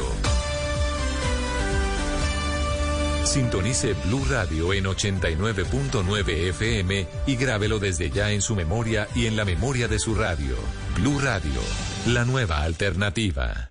Porque mereces disfrutar de la mejor calidad. En la Feria Carulla encuentra tus cortes de carne favoritos hasta con un 20% de descuento. Antójate de todas las ofertas en carulla.com, en tu app Carulla, Rappi o en tu almacén favorito. Feria Carulla, te la mereces. Mi abuelito tiene más de 80 años y no lo han llamado para vacunarse. Tranquila, Bogotá está en semana de vacunación en 400 puntos, sin agendamiento. Pueden asistir de 7 de la mañana a 6 de la tarde, según su cédula. Si termina en número par, tu abuelito podrá asistir a estos puntos los días pares. Si termina en dígito impar, podrá ir los días impares. Acude a los puntos de vacunación de tu EPS o a cualquiera de los habilitados en Bogotá, sin importar la EPS. Bogotá se cuida. Alcaldía Mayor de Bogotá. La nueva Nissan Kicks hará tu camino más amigable con sus tecnologías de Nissan Intelligent Mobility y su espectacular sistema de audio personal Bose, que integra bocinas de alta calidad en la cabecera del conductor, convirtiendo tu viaje en una experiencia más amigable en todo momento. Nueva Nissan Kicks, amigable con tu vida. Visítanos en nissan.com.co o concesionarios Nissan a nivel nacional. Con Prosegur Alarmas, confíe la protección de su hogar o negocio con la mejor tecnología y seguridad en Colombia desde 3,400 pesos diarios. Marca ya numeral 743. Recuerda numeral 743 o ingresa a prosegur.com.co y la de y Seguridad Privada. Seguimos a esta hora en Blue Radio y les cuento que hay gran lanzamiento de Buenavista Living en Veramonte de Constructora Bolívar. Nuevos apartamentos en Colina Campestre de 154 millones de pesos. Agéndate y conoce más en www.buenavistaliving.co o llámanos al 625-8100 opción 2. Elegir bien la compañía cuando empiezas a establecerte es lo más importante. Por eso llegó el momento de elegir tu próxima camioneta Suzuki. Lleva la tuya desde 68 millones 200 y financia al 100% para dar inicio a una nueva aventura. Aplican términos y condiciones. Camioneta Suzuki para la más grande de las aventuras. Respalde garantiza Derco. Del 18 al 22 de marzo, aprovecha hasta 25% de descuento en llantas, accesorios para carro, camping, asadores y accesorios de barbecue con cualquier medio de pago. Si te gustan los centros comerciales, el Centro Comercial Plaza Claro te va a encantar. Disfruta funciones de película en Cinépolis VIP, placeres para todos los días en Carulla Fresh Market y todo lo que un deportista necesita en Decathlon y Star Gym. Ven con tu familia o amigos y descubre lo mejor de tu Go, Miniso, Max Center, Dollar City y muchas tiendas más. Seguro te sorprenderás. Recuerda que en el Centro Comercial Plaza Claro también somos pet friendly. Visítanos en la Avenida 60 con Avenida La Esperanza. Mi abuelito tiene más de 80 años y no lo han llamado para vacunarse. Tranquila, Bogotá está en semana de vacunación en 400 puntos, sin agendamiento. Pueden asistir de 7 de la mañana a 6 de la tarde, según su cédula. Si termina en número par, tu abuelito podrá asistir a estos puntos los días pares. Si termina en dígito impar, podrá ir los días impares. Acude a los puntos de vacunación de tu EPS o a cualquiera de los habilitados en Bogotá, sin importar la EPS. Bogotá se cuida, Alcaldía Mayor de Bogotá.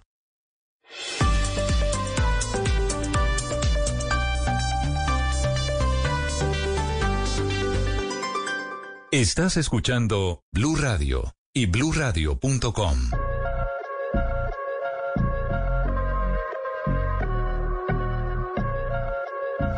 Ya, Ya va más de una luna llena, tirándome no me testeas, sácame esta Ya le voy a explicar qué es esta música, Padre Linero, la tarea para hoy viernes. Evitar cualquier actitud violenta palabras, acciones. Nunca debemos justificar las respuestas violentas a nada.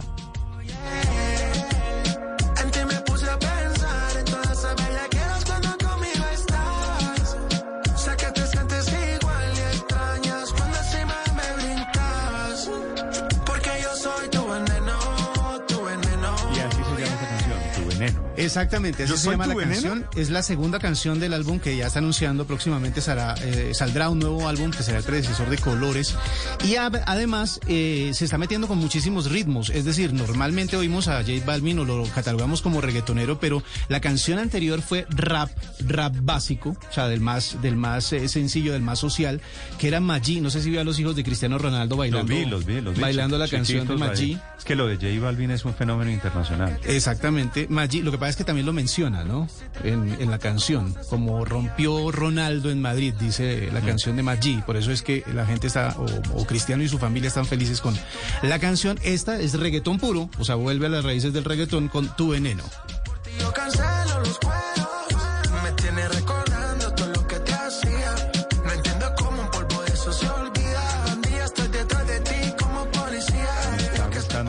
reggaetón de tanto escuchar a J Balvin.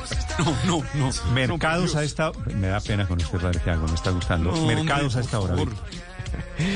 Néstor, fuerte caída en los últimos dos días para el petróleo de referencia Brent, que es nuestra principal referencia. Ayer se desplomó 7%, hoy cae 0,6%, se ubica por debajo de los 63 dólares por barril. Hace unos días estuvo en 70 dólares, en parte por los tropiezos que han tenido los procesos de vacunación en muchas zonas del mundo, principalmente en Europa. El dólar cae 20 pesos en estos primeros minutos de negociación. A esta hora está en 3.549 pesos.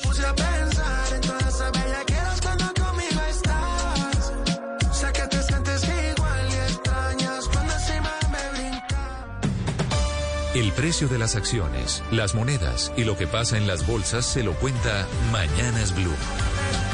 Y el negocio del día esta mañana sobre comercio, sobre jugadores, la jugada empresarial del momento a esta hora como siempre, 10, 11 minutos. Juan Fernández.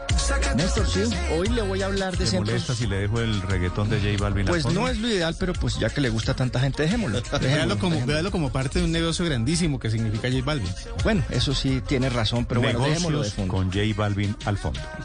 Néstor, pues eh, le contaba que le hablo de centros comerciales, un caso interesante en cuanto a la propiedad y forma de impulsar la industria en momentos en los que golpeados por la pandemia, pues el sector se muestra decaído y las marcas unidas están empezando a ser dueños de porcentajes de esos centros comerciales. A, mediados de abril eh, se va a inaugurar aquí en Bogotá uno de los centros comerciales eh, más grandes de la ciudad, nuestro, de unos 58 mil metros cuadrados.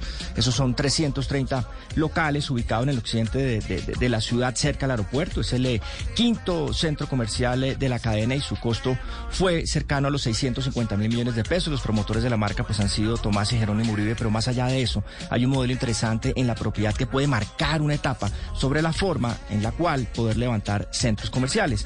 Como socio mayoritario está ahí, eh, Patrimonio Estrategias Inmobiliarias tiene el 60%, es ese vehículo de inversión inmobiliaria que debe tener eh, unos recursos de fácilmente 4.500 inversionistas y un millón de metros cuadrados de área arrendable y más de 6 billones de pesos en administración. Está también arquitectura y concreto. La constructora debe tener el 20% de ese centro comercial más o menos. Y el lote en el que se levantó eso o era los miembros de la familia Michan. Pero más allá de esos socios, eh, es quizás el primer centro comercial del país en el que las marcas de moda entran como socios activos del proyecto. Y ahí hay marcas como Estudio F, como Punto Blanco, como Vélez, Arturo Calle, Permoda, y van a ser socios del 15% del centro comercial y lo hacen a través del grupo G40. Y eso es lo interesante.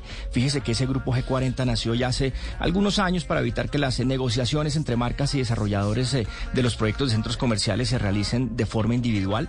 Son casi 20 empresas dueñas de más de 50 marcas que conforman ese grupo que hoy es muy poderoso y negocia su presencia en los nuevos proyectos. Al final, y quizás no es exagerado, son quienes deciden qué centro comercial tendrá futuro y cuál no, gracias a la presencia de sus marcas. Y con tanta proliferación de centros eh, comerciales, pues al final G40 analiza cuál es el más conveniente en una zona y entran en bloque para garantizar una mezcla adecuada de marcas. El eh, negociador en bloque pues se permite al final evaluar esos proyectos futuros y como le decía, lo más importante, negociarlos en bloque. Y esta pues es Néstor la movida de hoy sobre centros comerciales y la forma en la que las marcas empiezan a ingresar a la propiedad de los mismos.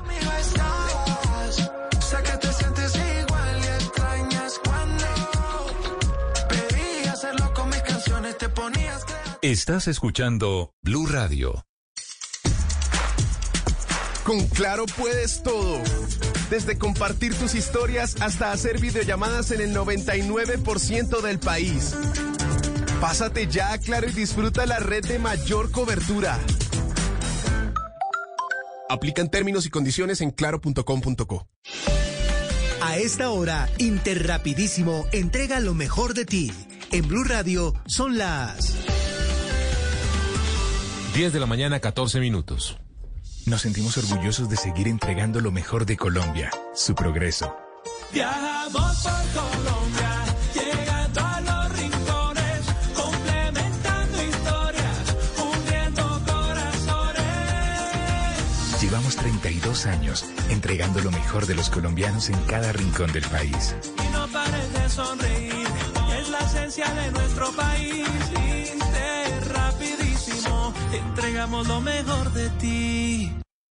Seguimos a esta hora de la mañana acompañándote en Blue Radio. Estamos en Mañanas Blue. Ingresa a tienda.claro.com.co, la tienda online de Claro, donde puedes comprar paquetes prepago, estrenar smartphone, cambiarte a un plan postpago y hasta llevar los servicios para tu hogar. Conoce las ofertas exclusivas en tienda.claro.com.co. Puedes todo. No lo olvides, tienda.claro.com.co, la tienda online de Claro. El mar de mi tierra guarda los recuerdos y los sueños de mi pueblo. Aquí aprendí que cuando sube la marea se llena de esperanza mi región. ¿A dónde me llevará el mar de mis sueños? ¿Hasta dónde llegará Ana Lucía? Pronto verás al país con otros ojos. Estás escuchando Blue Radio y bluradio.com. Ya les actualizamos las noticias, 10 de la mañana, 16 minutos. Esta mañana la Contraloría condena al exgobernador de Córdoba, Alejandro Líons, por el cartel de la hemofilia, Eduardo.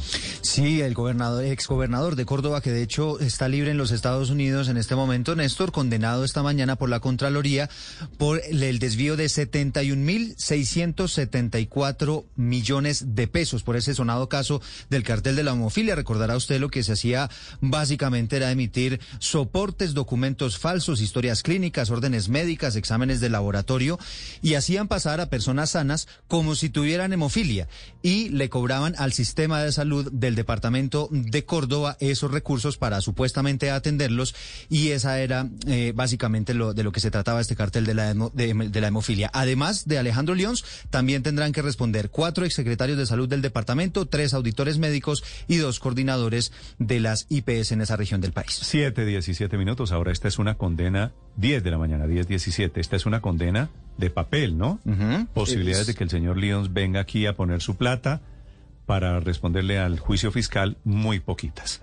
Atención en este momento el expresidente Santos ante la Comisión de la Verdad. Ricardo González. Hola Néstor, buenos días. Pues sí, esta mañana se conoció que el expresidente Juan Manuel Santos será el tercero, tercer expresidente que acuda a la Comisión de la Verdad.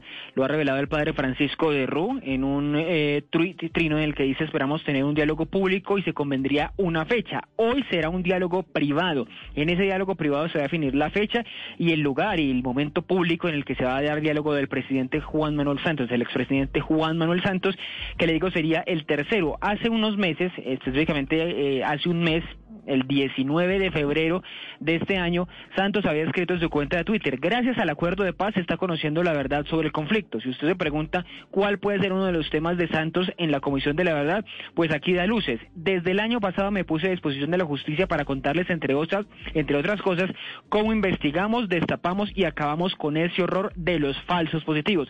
Así que falsos positivos puede ser uno de los temas de la Comisión de la Verdad de los que vaya a hablar Santos. Le recuerdo, Néstor, ya había estado el expresidente César Gaviria en el 2020 y Ernesto Samper en el 2020 y en el 2019. Así que en estos términos solo faltarían Andrés Pastrana y Álvaro Uribe, expresidentes vivos, por acudir a la Comisión de la Verdad. Estás escuchando Blue Radio. BostonMedical.la. Siempre firmes, siempre. Vigilados por salud. Seguimos en Blue Radio, estamos en Mañanas Blue y en tienda.claro.com.co puedes todo. Conoce nuestra tienda online, compra paquetes prepago, estrena smartphone, cámbiate a un plan postpago y lleva los servicios para tu hogar. Ingresa ya y disfruta de ofertas exclusivas en tienda.claro.com.co. Claro que puedes todo. Con la tienda online de Claro Estás a un clic de comprar tu paquete prepago, estrenar smartphone, cambiarte un plan postpago y hasta llevar los servicios para tu hogar. Conoce las ofertas exclusivas en tienda.claro.com.co. Hazlo tú mismo y empieza a disfrutar la mayor red 4G. Claro que puedes todo. Aplican términos y condiciones en claro.com.co. Son las 10 de la mañana, 19 minutos. Seguimos acompañándolos en Blue Radio. Estamos en Mañanas Blue. Baloto volvió a caer en el Paso Cesar, en un punto de la red Vía. Desde hoy, un cesarense es el numeral multiafortunado número 104 de Colombia. Felicitaciones a esta familia multiafortunada. Juega Baloto Revancha este sábado 20 de marzo y conviértete en el próximo multimillonario con los 67.500 millones de revancha, el acumulado más alto de la historia. Autoriza Coljuegos. Voces y sonidos de Colombia y el mundo en Blue Radio y bluradio.com, porque la verdad es de todos. Aquí está la actualización de las noticias más importantes en Colombia y en el mundo. En este día viernes es comienzo de puente, lloverá hoy prácticamente en todo el país. Fue extraditado esta mañana a los Estados Unidos Harlinson Usuga que tenía el alias de Oreja, primo del jefe del clan del Golfo, Otoniel. Héctor Santamaría. Néstor, según las autoridades, este hombre estaba en la cárcel, pero desde allí, junto a la recién capturada alias La Negra, también hermana del jefe criminal, continuaban manejando las finanzas del grupo armado. Alias Oreja, desmovilizado el bloque mineros de las autodefensas, estaba siendo requerido por la Corte del Distrito Sur de la Florida para que respondiera por narcotráfico. El director de la Policía Nacional, Jorge Luis Vargas. Fue extraditado el primo de Otoniel, Harlinson Usuga Usuga, conocido como Orejas. Esta persona fue capturada en el 2015. Aquí hay un proceso de cooperación importante, al igual que lo de la negra, por narcotráfico. El general Vargas además dijo que así como alias Orejas también se avanza a esta hora en ser extraditados otros 10 personas, entre ellas un mexicano que sería el enlace de grupos narcotraficantes con colombianos de ese país, Manito. Eh, según ha dicho también, se está tras la pista de Dairo Antonio Usuga alias Otoniel, máximo cabecilla del clan del Golfo, Néstor y Eduardo. 10 de la mañana, 21 minutos. Gracias, Héctor. Fue destituido por 18 años Omar Ambuila, el exfuncionario de la DIAN, que se hizo multimillonario a punta de sobornos de los contrabandistas y quedó en evidencia por el Lamborghini y otros lujos de su hija Jenny Ambuila. Rocío Franco. La Agencia de Inspección de Tributos confirmó la destitución por 18 años en contra de Omar Ambuila. Este hombre es recordado porque era funcionario de la aduana de Buenaventura en el departamento del Valle del Cauca y fue investigado en parte por la excéntrica vida y el estilo que llevaba su hija, quien presumía incluso Lamborghinis en redes sociales. Todo esto evidenció que él fue parte de una red de corrupción y es que según la investigación, Ambuila incrementó injustificadamente su patrimonio entre el 2013 y el 2016 en una acción calificada como gravísima. Los hechos se registraron específicamente cuando Ambuila trabajaba en el grupo interno de trabajo de control de tránsito de carga de la DIAN en el Valle del Cauca. De esta manera, él queda oficialmente sancionado. Rocío Franco Blue Gracias, Rocío. 1022. Ocho exgobernadores se van a reunir esta tarde en la casa del exalcalde Alejandro Char. Bueno, en realidad son exgobernantes para hablar de política y de las elecciones presidenciales del año entrante. Juan Alejandro Tapia.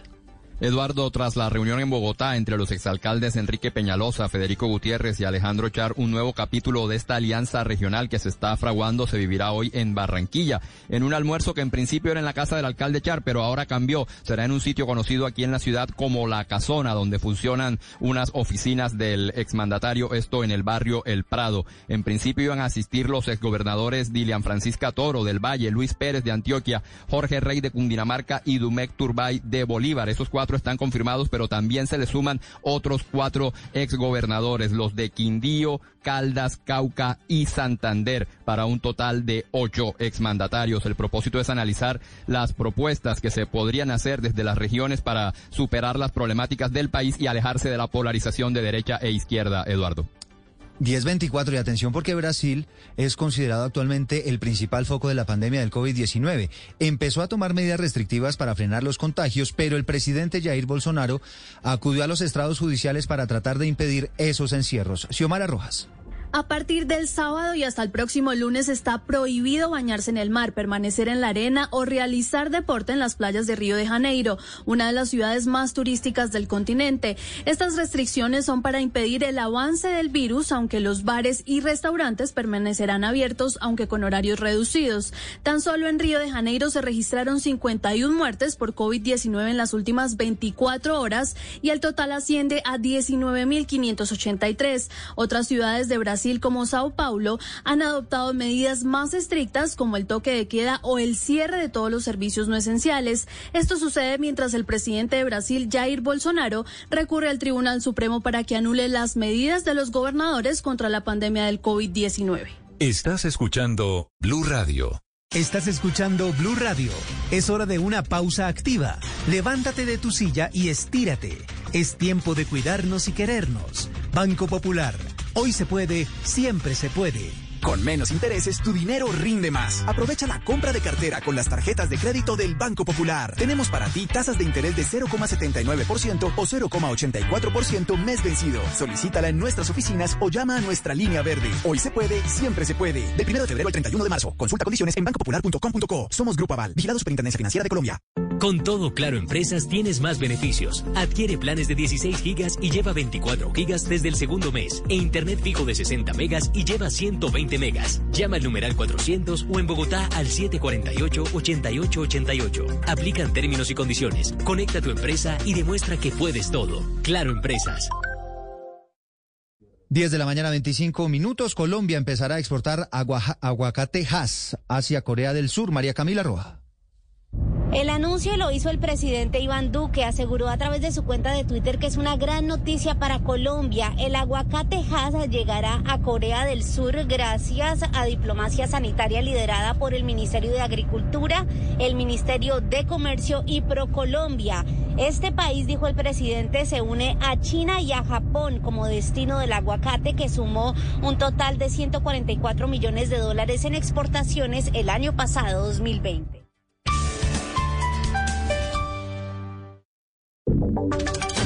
Ahora en Blue Radio, la información de Bogotá y la región. La alcaldesa de Bogotá, Claudia López, se reúne esta mañana con las empresas de domicilios, a quienes recordemos metieron en cintura la semana pasada en un intento por mejorar la seguridad. José David Rodríguez, ¿qué se ha sabido?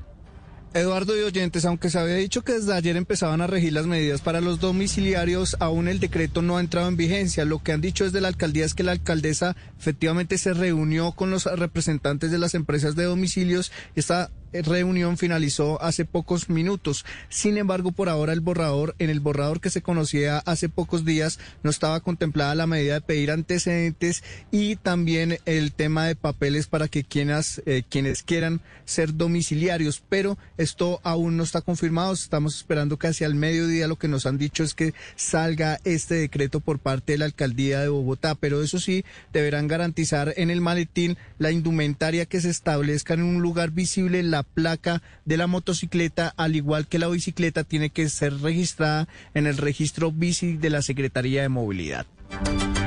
10.27 y sobre las 11 de la mañana se va a reanudar la audiencia de judicialización de la mamá de la pequeña Sara Sofía y de su expareja. Recordemos, no aceptaron los cargos por desaparición forzada. Asdrúbal Guerra.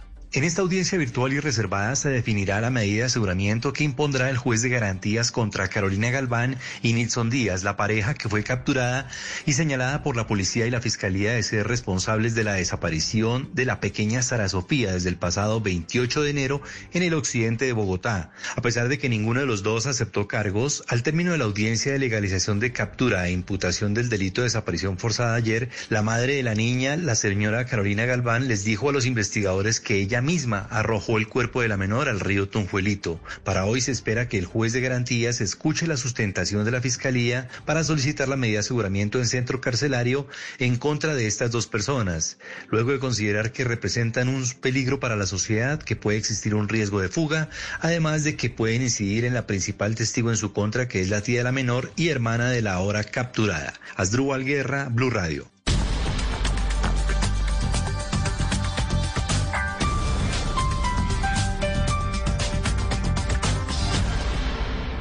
Las victorias y derrotas, la pasión y la afición en juego y los datos de lo último en deportes se lo presenta Mañanas Blue. A las 10 de la mañana, 29 minutos. Este sábado, la clásica, la clásica más larga del año de ciclismo, la Milán San Remo, 299 kilómetros. Fernando Gaviria y Sergio Higuita, los representantes colombianos. Y atención con Zidane, que ya da su reacción. Recordemos que el Real Madrid jugará cuartos de final contra el Liverpool. Esto decía el entrenador francés. Va a ser un partido muy, muy exigente también. Conocemos a este equipo físicamente, te va a exigir más, mucho, muchas cosas. Y bueno, nada, pero de momento eso es para después de la, de la selección. De momento tenemos el partido y nosotros Bueno, estamos ahí concentrados únicamente hablar en del Celta de Vigo que será el fin de semana, precisamente el día sábado a las 10:15 jugará el Real Madrid con el Celta de Vigo, pero no puedo dejar de resaltar hoy a las 11 de la mañana empieza el fútbol a la carta, Galatasaray con Falcao García ante el Rize Sport por la Superliga de Turquía, a las 7 y 40 Liga Colombiana Jaguares contra Río Negro. Ya les decía lo del Real Madrid contra el Celta de Jason Murillo a las 10:15, el sábado a las 12:30 Everton Manchester City, cuartos de final de la FA Cup. Mina convocado, James sigue fuera y regresa el lunes a práctica. A las 3.30 Envigado Santa Fe por nuestra liga, 5.40 Junior Pereira por Blue Radio, igual que 11 Caldas América también por nuestra señal. El día domingo 6.30 muy temprano de la mañana, Elas Verona contra Atalanta de los colombianos. A la 9 Juve de Cuadrado ante el Benevento. A las 10.15 Carlos Vaca con el Villarreal ante el Cádiz. A las 3 de la tarde Real Sociedad contra el Barcelona. 2.45 Roma contra el Napoli David Ospina. A las 3.30 Torneo Colombiano Medellín Pasto. A las 5.40 por Blue Radio Cali contra el Tolima. Y también el gran clásico 8 de la noche el domingo Millonarios contra Atlético Nacional. Esta fue la información deportiva en Mañanas Blue.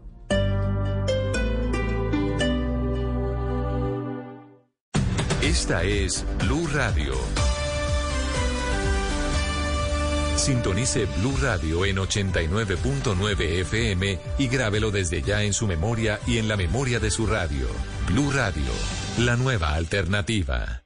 En la Feria Carulla disfruta tus cervezas favoritas, Estela Artois y Club Colombia Dorada con un 20% de descuento. Conoce esta y muchas sorpresas más en carulla.com, app Carulla, Rappi o tu almacén favorito. Feria Carulla, te la mereces. Encuentra en cada viaje el espacio que necesitas. Estrena hoy tu Chevrolet Beat con amplio baúl y empieza a pagarlo hasta dentro de 18 meses con póliza todo riesgo más Chevistar antirrobo. Encuéntralo en nuestro Live Store de manera personalizada por videollamada y desde donde quieras.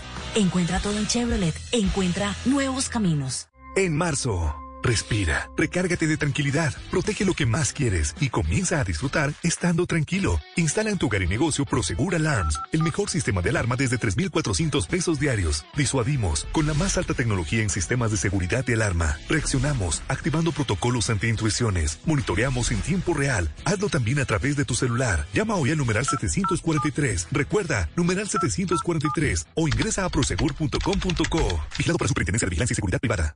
Este sábado en Blue Jeans, el periodista canadiense Carl Honoré, portavoz global del movimiento Slow, lento, nos dirá cómo tener una vida desacelerada y más equilibrada. Les contaremos cuáles museos, exposiciones y bibliotecas estarán abiertas. En Maratoneando hablaremos con los protagonistas de la nueva serie de Disney y Marvel, Falcon y el Soldado del Invierno. Aprenderemos palabras novedosas con el profesor Fernando Ávila y mucho más. Bienvenidos a toda la música y el entretenimiento en En Blue Jeans de Blue Radio. En Blue Jeans, este sábado de 7 a 10 de la mañana por Blue Radio y bluradio.com. La nueva alternativa. Elegir bien la compañía cuando empiezas a establecerte es lo más importante. Por eso llegó el momento de elegir tu próxima camioneta Suzuki. Lleva la tuya desde 68 millones 200 y financiala al 100% para dar inicio a una nueva aventura. Aplican términos y condiciones. Camioneta Suzuki para la más grande de las aventuras. Respalde garantiza Derco.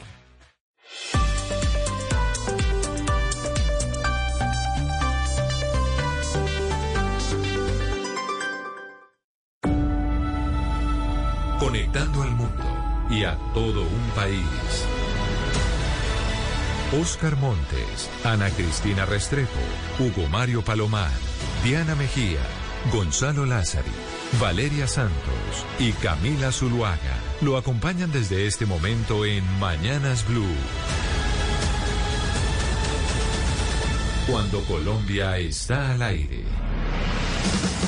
10 de la mañana, 33 minutos. Continuamos en Mañanas Blue. Es viernes y tenemos un puente festivo, es decir, tenemos un fin de semana largo. Vamos hasta la una de la tarde acompañándolos a ustedes aquí en Mañanas Blue. No sé si oye mi voz de alegría, Gonzalo Lázari. Tengo voz de alegría por cuenta del festivo, pero por cuenta de que no sabe el día tan espectacular que está haciendo en Bogotá. Un sol absolutamente divino. El clima que a mí, o sea, yo soy de esas personas que el clima le afecta el ánimo, ¿sabe? ¿En serio? Sí. O sea, si el clima es gris, usted está triste. Sí, yo soy el de esas personas abajo. que creo que si viviera en Londres, viviría muy triste. Porque usted sí sabe que pues Londres vive gris todo el tiempo. Pero Bogotá también vive gris todo el no, tiempo. Eh, no es cierto. no, es cierto. Pues habrá muestra un botón. Hoy tenemos un sol espectacular. Veníamos de unos días muy grises y muy lluviosos, pero por lo menos la mañana está muy linda. Se parece mucho a la mañana que estamos viviendo en Panamá, en donde la temperatura es de 34 grados centígrados, que mira, y no hay ninguna nube que se pose sobre la ciudad eh, de Panamá, o sobre el cielo de la ciudad de Panamá. Fíjese bien, como usted viene alegre, como es puente, como llegó el fin de semana, yo quiero arrancar con música eh, dedicada al fin de semana, a la fiesta, al puente, a alegrarnos un poco, y quiero arrancar con el señor Enrique Iglesias.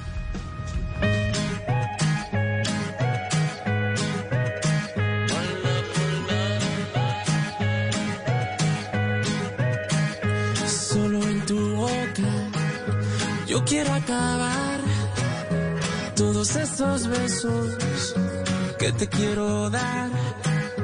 A mí no me importa que duermas con él, porque sé que sueñas con poderme ver. Mujer, ¿qué vas a hacer? Decídete para ver si te quedas o te vas.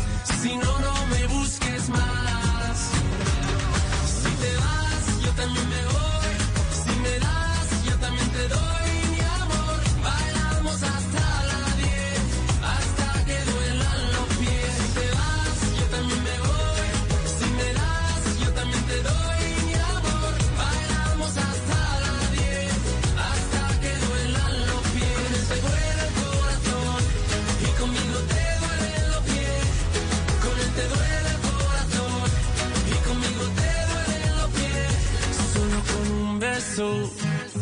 Yo te haré acabar ese sufrimiento que te hace llorar.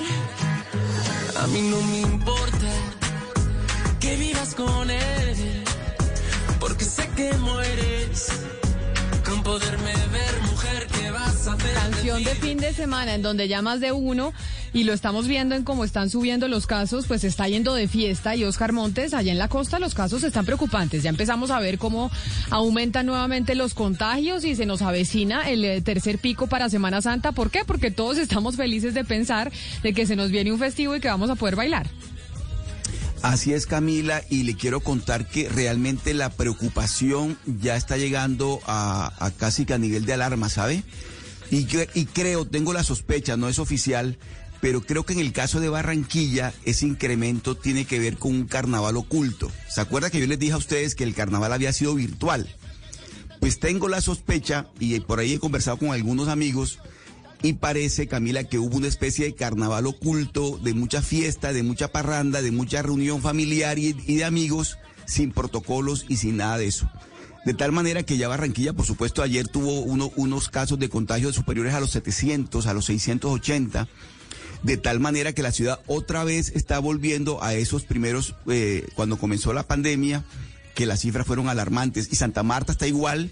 Y viene la Semana Santa, Camila, porque es que recuerda usted que viene el puente y luego viene Semana Santa. De tal manera que, que el famoso y tristemente célebre tercer pico, yo creo que ya llegó a la región Caribe y es una lástima porque las circunstancias todavía no, se están, no están dadas para la recuperación económica que se requiere en estos momentos, Camila. No, no solamente el Caribe, Oscar. Y Camila, le cuento que ya también en Cali y en el área metropolitana se está esperando el tercer pico de la pandemia. Se habla de que en una, en dos semanas máximo, tal vez coincida con la Semana Santa, pero el martes próximo habrá una cumbre de alcaldes y de médicos para tomar nuevas medidas intentando contener el COVID.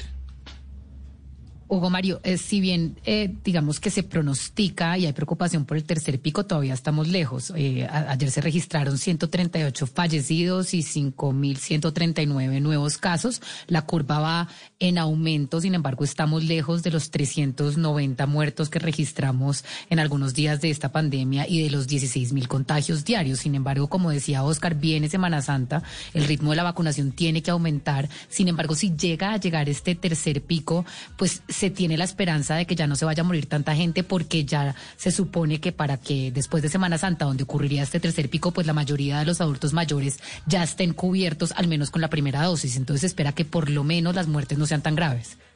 Y no solo, no solo Valeria, Oscar y Hugo Mario, eh, eh, el Valle del Cauca Barranquilla, Santa Marta, la costa caribe están preocupados con el aumento de los contagios. Entiendo, Ana Cristina, que Antioquia también. Es decir, esto se nos viene y obviamente en fin de semana vamos a bailar Enrique Iglesias, reggaetón, vallenato, salsa, etcétera, etcétera. Y la gente se va a ir de vacaciones y eso va a aumentar los contagios. Y esto viene desde antes y ustedes ya lo están viendo en Medellín, Ana Cristina.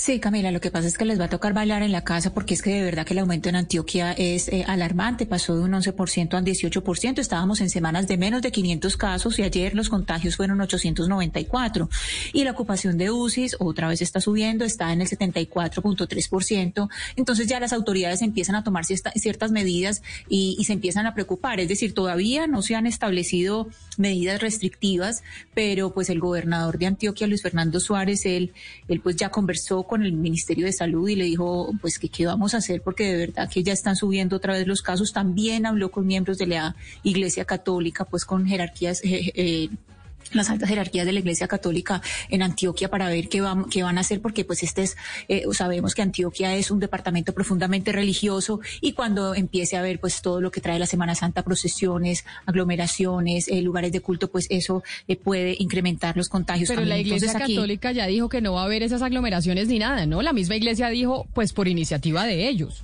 ¿O usted cree que la gente va a hacer un carnaval oculto, una Semana Santa oculta como pasó en Barranquilla?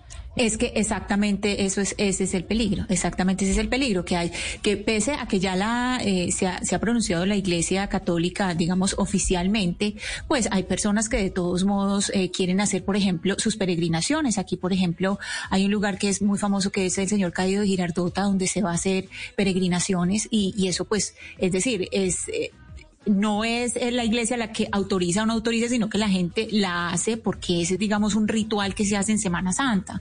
Entonces es el tipo de alarmas que se están eh, encendiendo desde la gobernación de Antioquia para decirle a la gente un momento, nosotros nos espera el mes de abril que va a ser supremamente complicado porque tenemos, nos va a llegar casi entre 900 mil y un millón de vacunas y es muchísimo mejor vacunar cuando las cifras están bajas porque si hay un disparo en contagios como se está mostrando en este momento, Camila, va a ser muy complicado. Entonces hay un llamado para que la gente tenga pues más control en las medidas de bioseguridad porque hay unos factores pues indudablemente que se que han incrementado que son la movilidad, pues el, transporte público, vida pública, comercio y el relajamiento de las medidas de, de bioseguridad. Entonces pues no se puede bajar la guardia.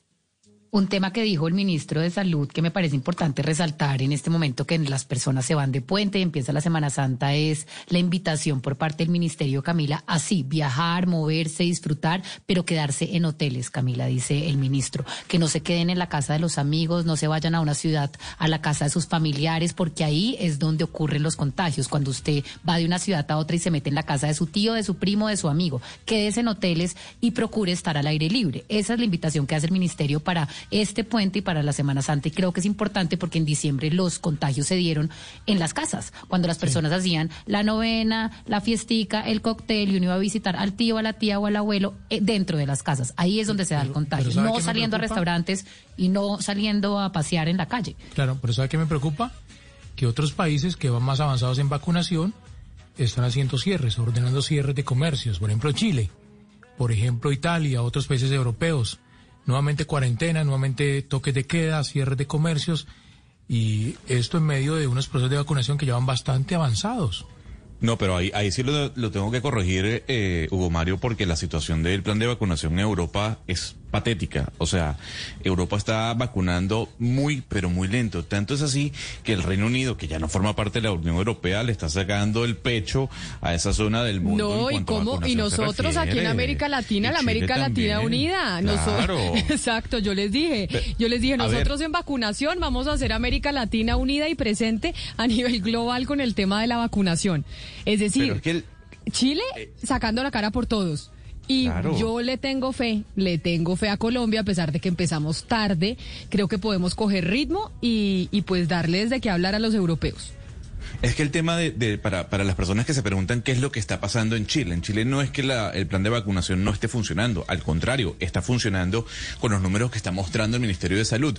El problema, Gomario, es que los contagios se están dando en el grupo poblacional entre 20 años y 50 años. El grupo poblacional que aún no tiene la posibilidad de vacunarse. Y es el grupo que sale a trabajar, que tiene más eh, posibilidad de expandir el virus. Que fue básicamente lo que hizo Indonesia al arrancar su plan de vacunación. Decir, nosotros vamos a inocular primero al, a la población activa que tiene que salir a la calle a trabajar, que es la población que al final esparce todo el virus. Pero mire, Gonzalo, a propósito de lo que dice Hugo Mario, es que Alemania, por ejemplo, se está planteando otra vez volver a confinamiento. No hablemos de Chile. O sea, Alemania hoy está diciendo que pueden volver con miras a lo, a lo que se viene a estar confinados otra vez. Y entonces empieza uno a asustarse y dice, oiga, otra vez se nos viene el fantasma de la cuarentena pasando en Francia y en Italia, Camila, en donde anunciaron un cierre casi de tres semanas en ambos países. Pero si uno ve eh, el porcentaje de vacunación que tienen los países europeos, podemos ver, por ejemplo, que entre toda la Unión, los mejores países son Dinamarca, eh, Serbia, eh, y son países que apenas han, vacunado el 5% de su población. O sea, el tema del plan de vacunación y la rapidez del mismo está en discusión. Le ha ido muy mal a la Unión Europea. Lo que pasa es que todavía para que es, la carrera que digamos está jugando el gobierno de Biden que va muy bien, o sea, el gobierno de Estados Unidos está poniendo más de 2.5 millones de dosis al día, van 70 millones de vacunas puestas hasta el momento.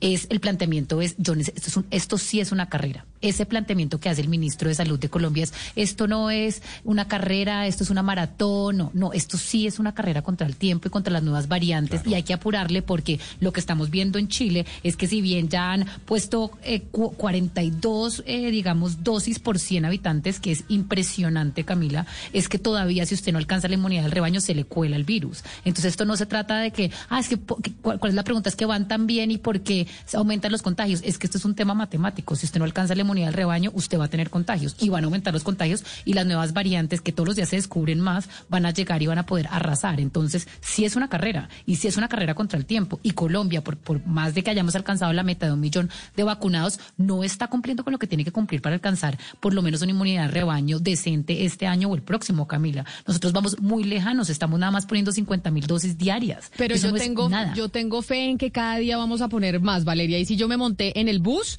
de Diana Mejía, que es la que ha sido más optimista aquí con el tema de la vacunación, a pesar de que no sé qué tan optimista esté usted hoy, Diana, por cuenta de lo que pasó en el departamento del Meta con una señora que vacunaron que no se debía haber vacunado, ¿o qué fue lo que pasó? Yo estoy positiva con el tema de la vacunación, pero cuando uno oye estos casos, Camila, pues no sabe qué pensar. El 17 de marzo, Camila, una funcionaria de la S del departamento del Meta, subió un video en redes mostrando que la vacunación, que la habían vacunado contra el COVID y subió una foto del carnet de vacunas. Entonces nos envían ese material y nos dicen, oiga, es normal que un almacenista de una S departamental esté en la primera o en la segunda línea de vacunación, pero escucha el momento en que la funcionaria recibe la vacuna. Nos demoramos, estamos con 30 funcionarios primero. Si quiere esperar, pero no...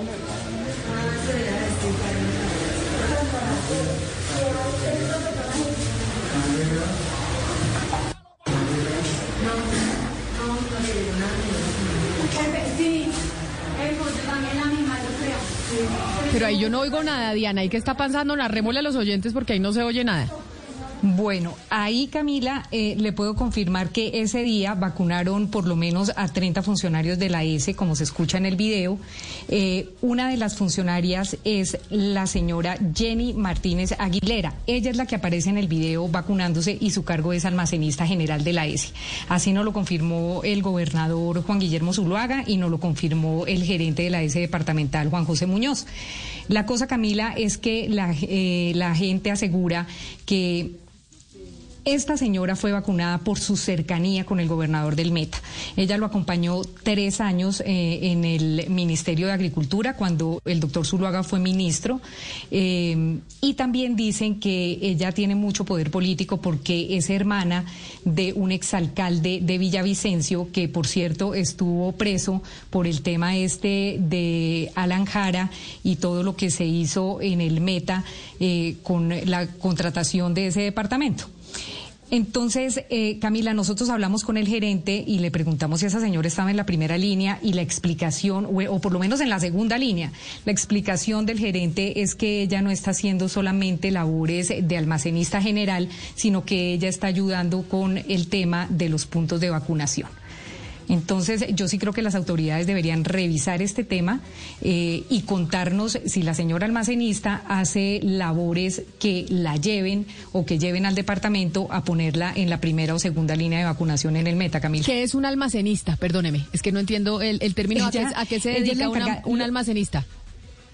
Lo que nos dicen a nosotros es que ella es la encargada de recibir absolutamente como toda, todo lo que maneja la S del departamento, ella es la encargada como del acopio de todo esto. Ella es como la jefe del almacén de la S del departamento del Meta. Entonces ella es la almacenista general en el departamento del Meta. Entonces ella recibe los medicamentos, las vacunas, todo, pero no sabemos si eso la hace eh, eh, propicia para que esté en la primera o segunda línea de vacunación. Entonces el gerente nos dice, mire, ella lo que pasa es es que ella está yendo a los puntos de vacunación porque ella está ayudando con ese tema. Yo no entiendo si la gente que pone los puntos de vacunación o las carpas o lo que sea tiene que ser vacunada, pero si es así, pues sería bueno que las autoridades explicaran el tema, Camila. Diana, el ministro de Salud fue muy claro cuando dijo que la los primeros vacunados iban a ser aquellas personas que estaban en la primera línea, o sea, médicos, todo el personal médico, enfermero y todo lo demás. Luego las personas de 80 años, y en eso estamos. Si esta señora no hace parte del personal médico, ni tampoco es mayor de, ni tiene 80 años, uno también se pregunta, como se puede preguntar toda persona, ¿por qué esta señora fue vacunada? Porque siempre va a haber un pretexto. Allá en Bogotá también ocurrió un video y no, que es que la señora tiene contacto directo con las personas que No, entonces que le digan a uno con claridad exactamente quiénes sí y quiénes no se pueden vacunar. Pero no entendí. Porque el ministro de Salud lo que... fue muy claro, Camila, cuando dijo. Sí, claro. Los, los, primeros que van a ser atendidos y van a ser vacunados en Colombia es el personal médico, todo el que tenga que ver con el área de la salud lo dijo el ministro de Salud. Sí, de Luego acuerdo, dijo de acuerdo. lo de los 80 años. Pero lo que yo no así- entiendo, lo que yo no entiendo es Diana cuando usted dice, es decir, usted por qué cree cuando habla de una relación con el gobernador, etcétera, etcétera, que a la señora la vacunaron eh, primero. Es decir, ¿usted cree que acá hubo eh, algún tipo de tráfico de influencias entre comillas para que la vacunaran primero? Que es lo que no me quedó claro.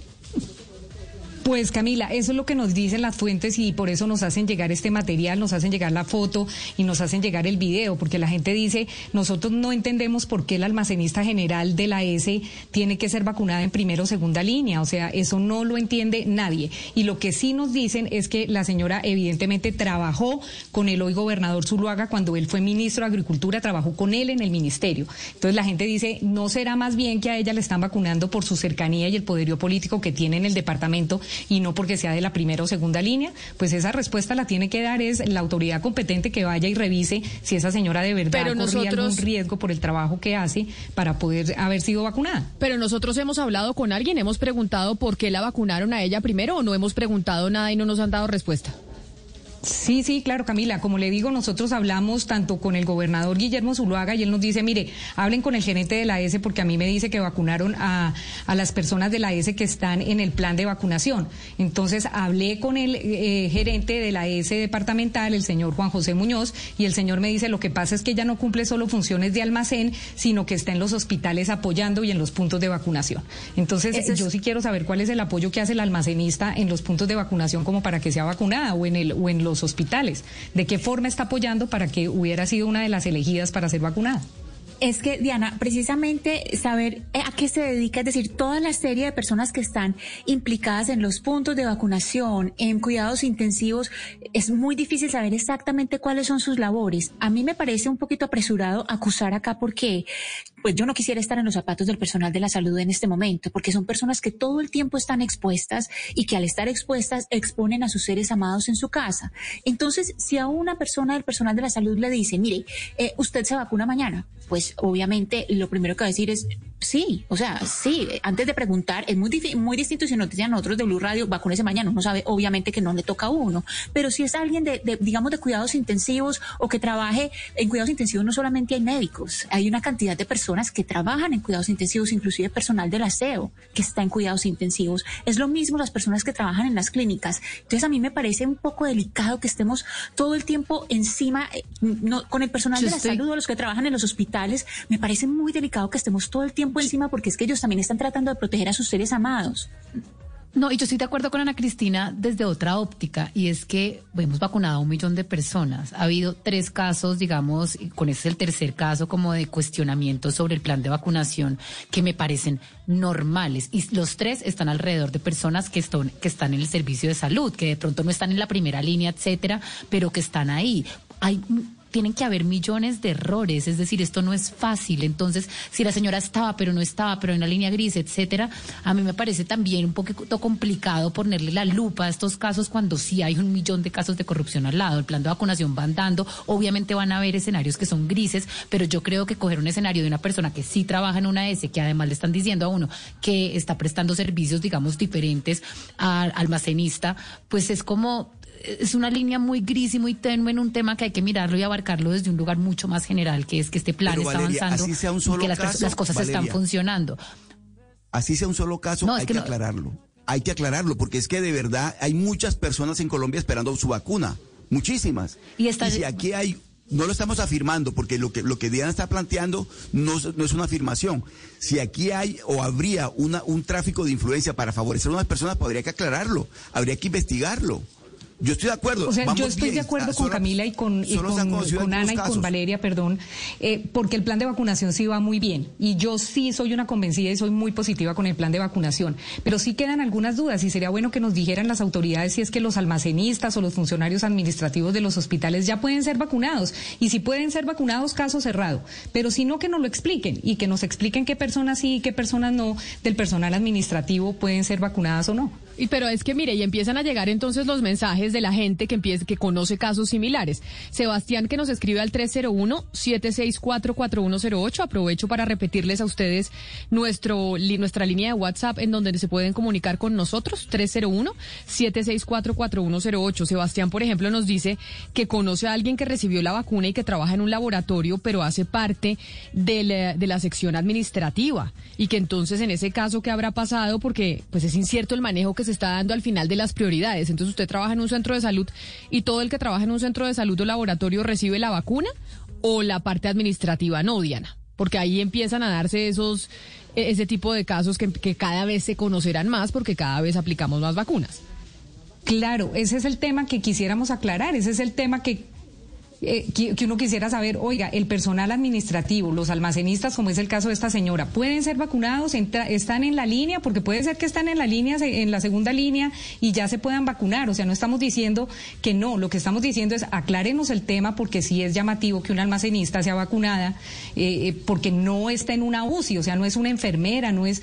Entonces, sí es llamativo y por lo mismo estamos haciendo el cuestionamiento y, yo creo que es válido hacerlo porque por la cercanía que tiene ella, sobre todo con el gobernador y es lo que hablan las fuentes en el departamento del Meta, Camila, y por eso lo decimos. O sea, si el gobernador del Meta viene y nos explica, mire, yo tengo acá el decreto que dice que las, la gente del, del personal administrativo sí se puede vacunar, pues perfecto, se puede vacunar pero pues yo sí todavía tengo esa duda y por eso es que lo traemos a colación. Pues Luz Daria aquí me dice, si la almacenista es personal de salud porque recibe insumos y demás, ¿por qué se le va a negar la vacuna cuando otras personas directivas se, se han puesto la vacuna? Y también puede ser, y acá Germán me estaba vaciando que cómo era posible que yo no supiera que era almacenista, confieso que no.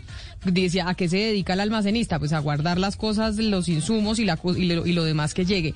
Y otros oyentes, Valeria, nos están vaciando porque dicen que en Estados Unidos no llevan 70 millones de vacunados, sino 113 que nos volamos por Ah, yo vi, por pero no, yo acabo de ver el del New York Times. A ver. Pues me dicen aquí los oyentes, millones. me dicen que cómo es posible que nosotros digamos que 70 millones cuando ya llevan 113 millones de vacunados, que nos volamos pues por 40. mire lo que yo tengo, a ver, aquí lo tengo. Yo aquí mandando los regaños de los oyentes que nos regañan todo el día, pero acá los recibimos. Aquí me acaban de pegar una vaciada que porque yo no sabía que era un almacenista y los otros lo están vaciando a usted por decir que eran 70 millones. Puede ser que son 113 millones de dosis y son 70 millones eh, de seres humanos vacunados, tal vez, ¿no?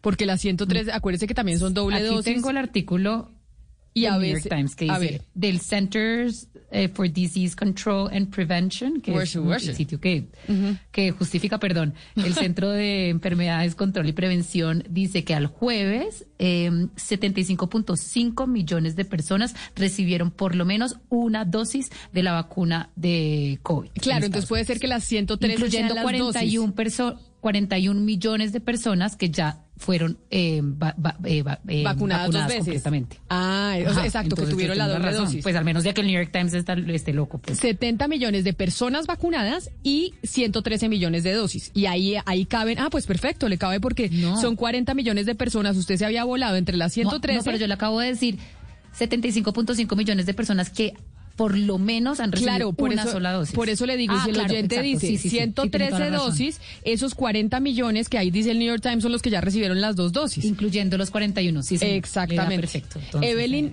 estamos Evelyn- los dos hablando de... Exacto. De lo mismo, exacto. Pero mire, Evelyn, otra oyente, nos dice que ella trabaja en un hospital en Medellín, eh, Diana, y dice que ella es administrativa y que como administrativa aún no están vacunando a la gente que hace parte de ese, de ese sector del hospital, pero que a los almacenistas y a las personas que van a las salas a llevar stock sí los vacunan que las secretarias de salas sí están vacunadas. Y ahí puede estar entonces la explicación de la funcionaria del Meta, porque dice en Medellín, Evelyn, que trabaja en un hospital, ella trabaja en la parte administrativa, no la han vacunado, pero a las almacenistas sí. Y esa puede ser la explicación. Esa puede ser la explicación. Esperemos que ojalá esa sea la explicación que nos den las autoridades competentes, Camila. Pues sí, a ver qué dicen las autoridades. 11 de la mañana en punto. Estamos aquí en Mañanas Blue. Vamos a hacer una pausa y regresamos porque nos vamos para Taganga. Esta semana hablamos con un eh, empresario, pero sobre todo un hotelero francés que vino a, hablar, a abrir su hotelito en Taganga. Lleva varios años creyendo en Colombia en que podría ser un sitio espectacular para el turismo de varios extranjeros y resulta que por cuenta de la delincuencia, de la inseguridad, de que no hay control por parte de las autoridades, le tocó cerrar su.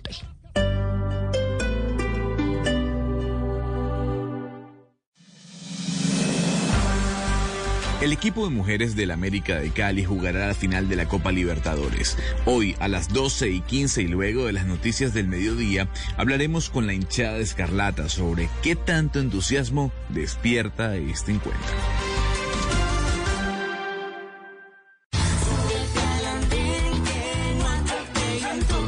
Este viernes en el Andén, Gabriel Santos habla de las vacaciones de los congresistas y los proyectos de ley más controvertidos. Además, el debate. ¿Hay fanatismo en el movimiento feminista? El Andén, viernes a las 10 pm. Dirige Ricardo González por Blue Radio y bluradio.com. La nueva alternativa. Nuestro mayor problema de comunicación es que no escuchamos para entender, sino que escuchamos para contestar. Blue Radio.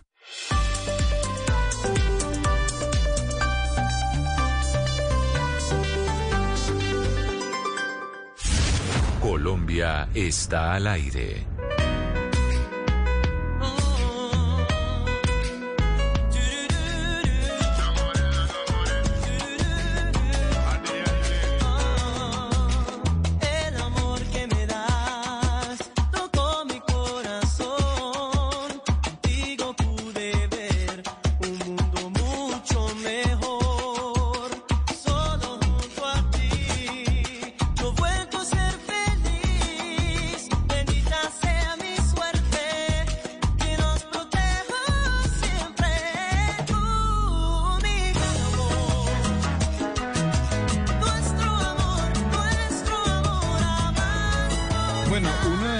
Bandas favoritas, Camila. Aquí usted ha defendido a capa y espada a DLG, que durante la década del 90 generó algunos éxitos. Entre ellos, este que está sonando al fondo, No Morirá, exactamente del año 1996.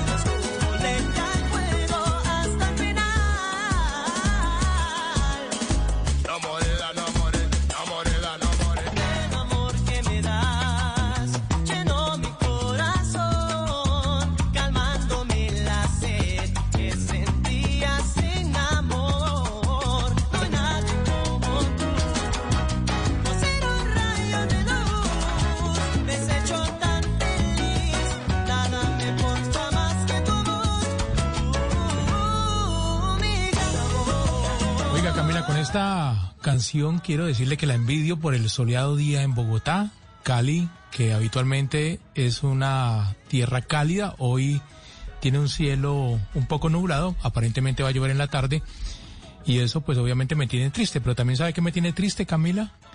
Y yo no sé cómo le ha ido a Oscar y a Gonzalo, pues... a ver, que lo este tiene día no, triste. ni, ni, ni un desayuno sorpresa hasta ahora, ni un chocolate. Ah, me va a decir que no lo he felicitado del Día del Hombre, que no le he dicho Nada. que felicitaciones No, a ustedes del Día del Hombre. Es que a mí ese día sí me parece tan chimbo, debo confesar. ¿Ah, sí?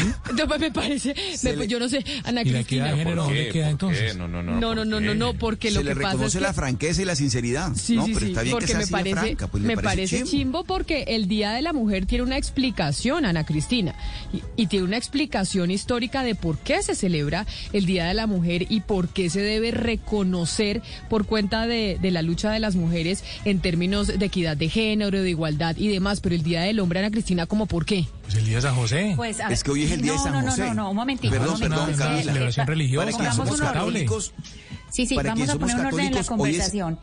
El, el, el Día de la Mujer, que es el 8 de marzo, eh, pues resulta que el 8 de marzo de 1908 pues hubo un evento que, que fue un evento horrible, fue eh, la muerte de 129 mujeres en un incendio en una fábrica eh, de algodón en Nueva York. Y, y después eh, pues esto ocurrió después de que declararon una huelga, es decir, estamos, estamos conmemorando, eso no es una celebración, es una, una conmemoración, se recuerdan unos hechos trágicos de mujeres que estaban luchando por derechos de otras mujeres.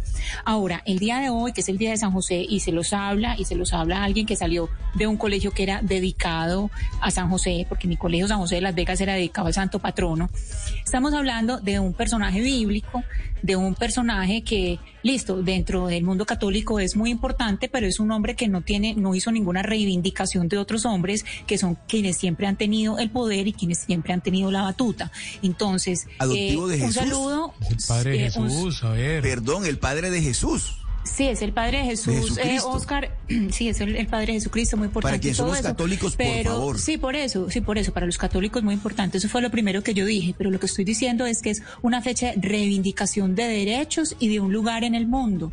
Las mujeres han sido históricamente personas que han estado relegadas por un poder del hombre, por el poder del hombre, y entonces es un momento de reivindicación. Entonces son dos formas de celebrar distintas. Una es una conmemoración de reivindicación y hoy, pues digamos que lo hacen como una fiesta religiosa. Entonces que celebre la gente que es religiosa y la gente que no es religiosa, pues bueno, eh, los chocolates, el chocolate religioso, pues. Hugo Mario, feliz día. Gonzalo, feliz día. Y sí, un abrazo para todos los hombres que hoy celebramos el Día de los Hombres. Que el Día de los Hombres, pero sobre todo una celebración religiosa, como dicen a Cristina. A mí sí, yo debo decir, pero pues me parece chido. me disculparán, no el Día de los Hombres Católicos, es como así. El Día de los Hombres Católicos. Una persona que no es católico que va a celebrar el Día de San José. Pues estamos en un país laico, pues estás ofendido. Pues, reconocemos el Día de San José. No es el Día de los Hombres, es el Día de San José. El Día de los Hombres tiene otra fecha, creo que es más adelante. El 19 de noviembre, pero Y, lo no católico en Colombia la Navidad igual, entonces, el 24, el nacimiento de Jesús. Pero en Colombia celebran todo diferente al resto del mundo. Entonces, hoy es el Día del Hombre en Colombia no, no, Gonzalo, pero es que no es una celebración, no es una celebración, es una conmemoración. El Día de la Mujer es una conmemoración. Y saben que les digo a los hombres.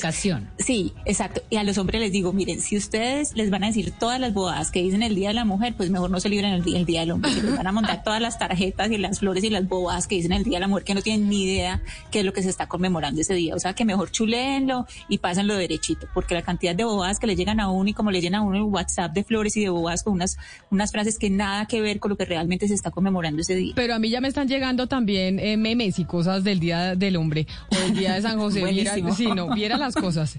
Pero como es fin de semana, se viene Semana Santa, estamos hablando del eh, pico de la pandemia que se puede venir nuevamente. Uno de los sitios más turísticos del país, sin duda alguna, es Santa Marta. Y el martes, aquí en los micrófonos de Mañanas Blue, hablamos con Jean-Luc Barbier, que es el dueño del Hotel Casa de los Cerros en Taganga. Él aquí es el francés que yo les estaba contando antes de la pausa, pues denunció la presencia de bandas delincuenciales que lo obligaron a cerrar las puertas de su hotel ubicado ahí en Taganga. Muy valiente fue el señor Barbier cuando nos hacía las denuncias. Él nos dijo que debíamos hablar con más gente que tenía además también denuncias sobre lo que estaba pasando en esa zona del país. Hoy vamos a hablar con la propietaria de otro hotel que enfrenta estos mismos problemas de inseguridad y sin embargo pues se resiste a cerrar sus puertas porque no tiene más fuentes de ingreso. Ella es Lucy Lacaf, administradora y propietaria de Divanga. Señora Lucy, mil gracias por estar con nosotros y bienvenida. Sí, hola, buenos días y muchas gracias a Blue Radio por darme la oportunidad de informar qué está pasando en Taganga. Doña, Doña Lucy, usted también es francesa y también se vino para aquí a Taganga porque les enamoró como, como Jean-Luc nos contaba el martes. Sí, exactamente. Yo, llegué a Taganga hace más de 25 años y me instalé acá porque me gustaba el lugar, era increíble, la naturaleza, el mar, la bahía, las montañas, la, la vegetación aquí muy especial, el bosque seco tropical. Y yo escogí ese lugar para mis tres hijos. La verdad, disfrutaron mucho su juventud, libres con la naturaleza, el mar, las playas. Y estudiaron aquí eh, con la escuela, en la escuela local con los niños del pueblo también. Entonces estuvimos felices realmente en Taganga al principio, solamente hace unos años que realmente se está dañando en muchos aspectos, en varios aspectos realmente. Y bueno, yo agradezco también a Jean-Luc por eh, nombrarme en su entrevista que hizo anteayer con Blue Radio. Y lo siento mucho por su decisión de cerrar porque era realmente un paraíso que tenía muy bonito y, él también eh, atiende, muy bien a los huéspedes y tenemos más o menos la misma manera de, atender.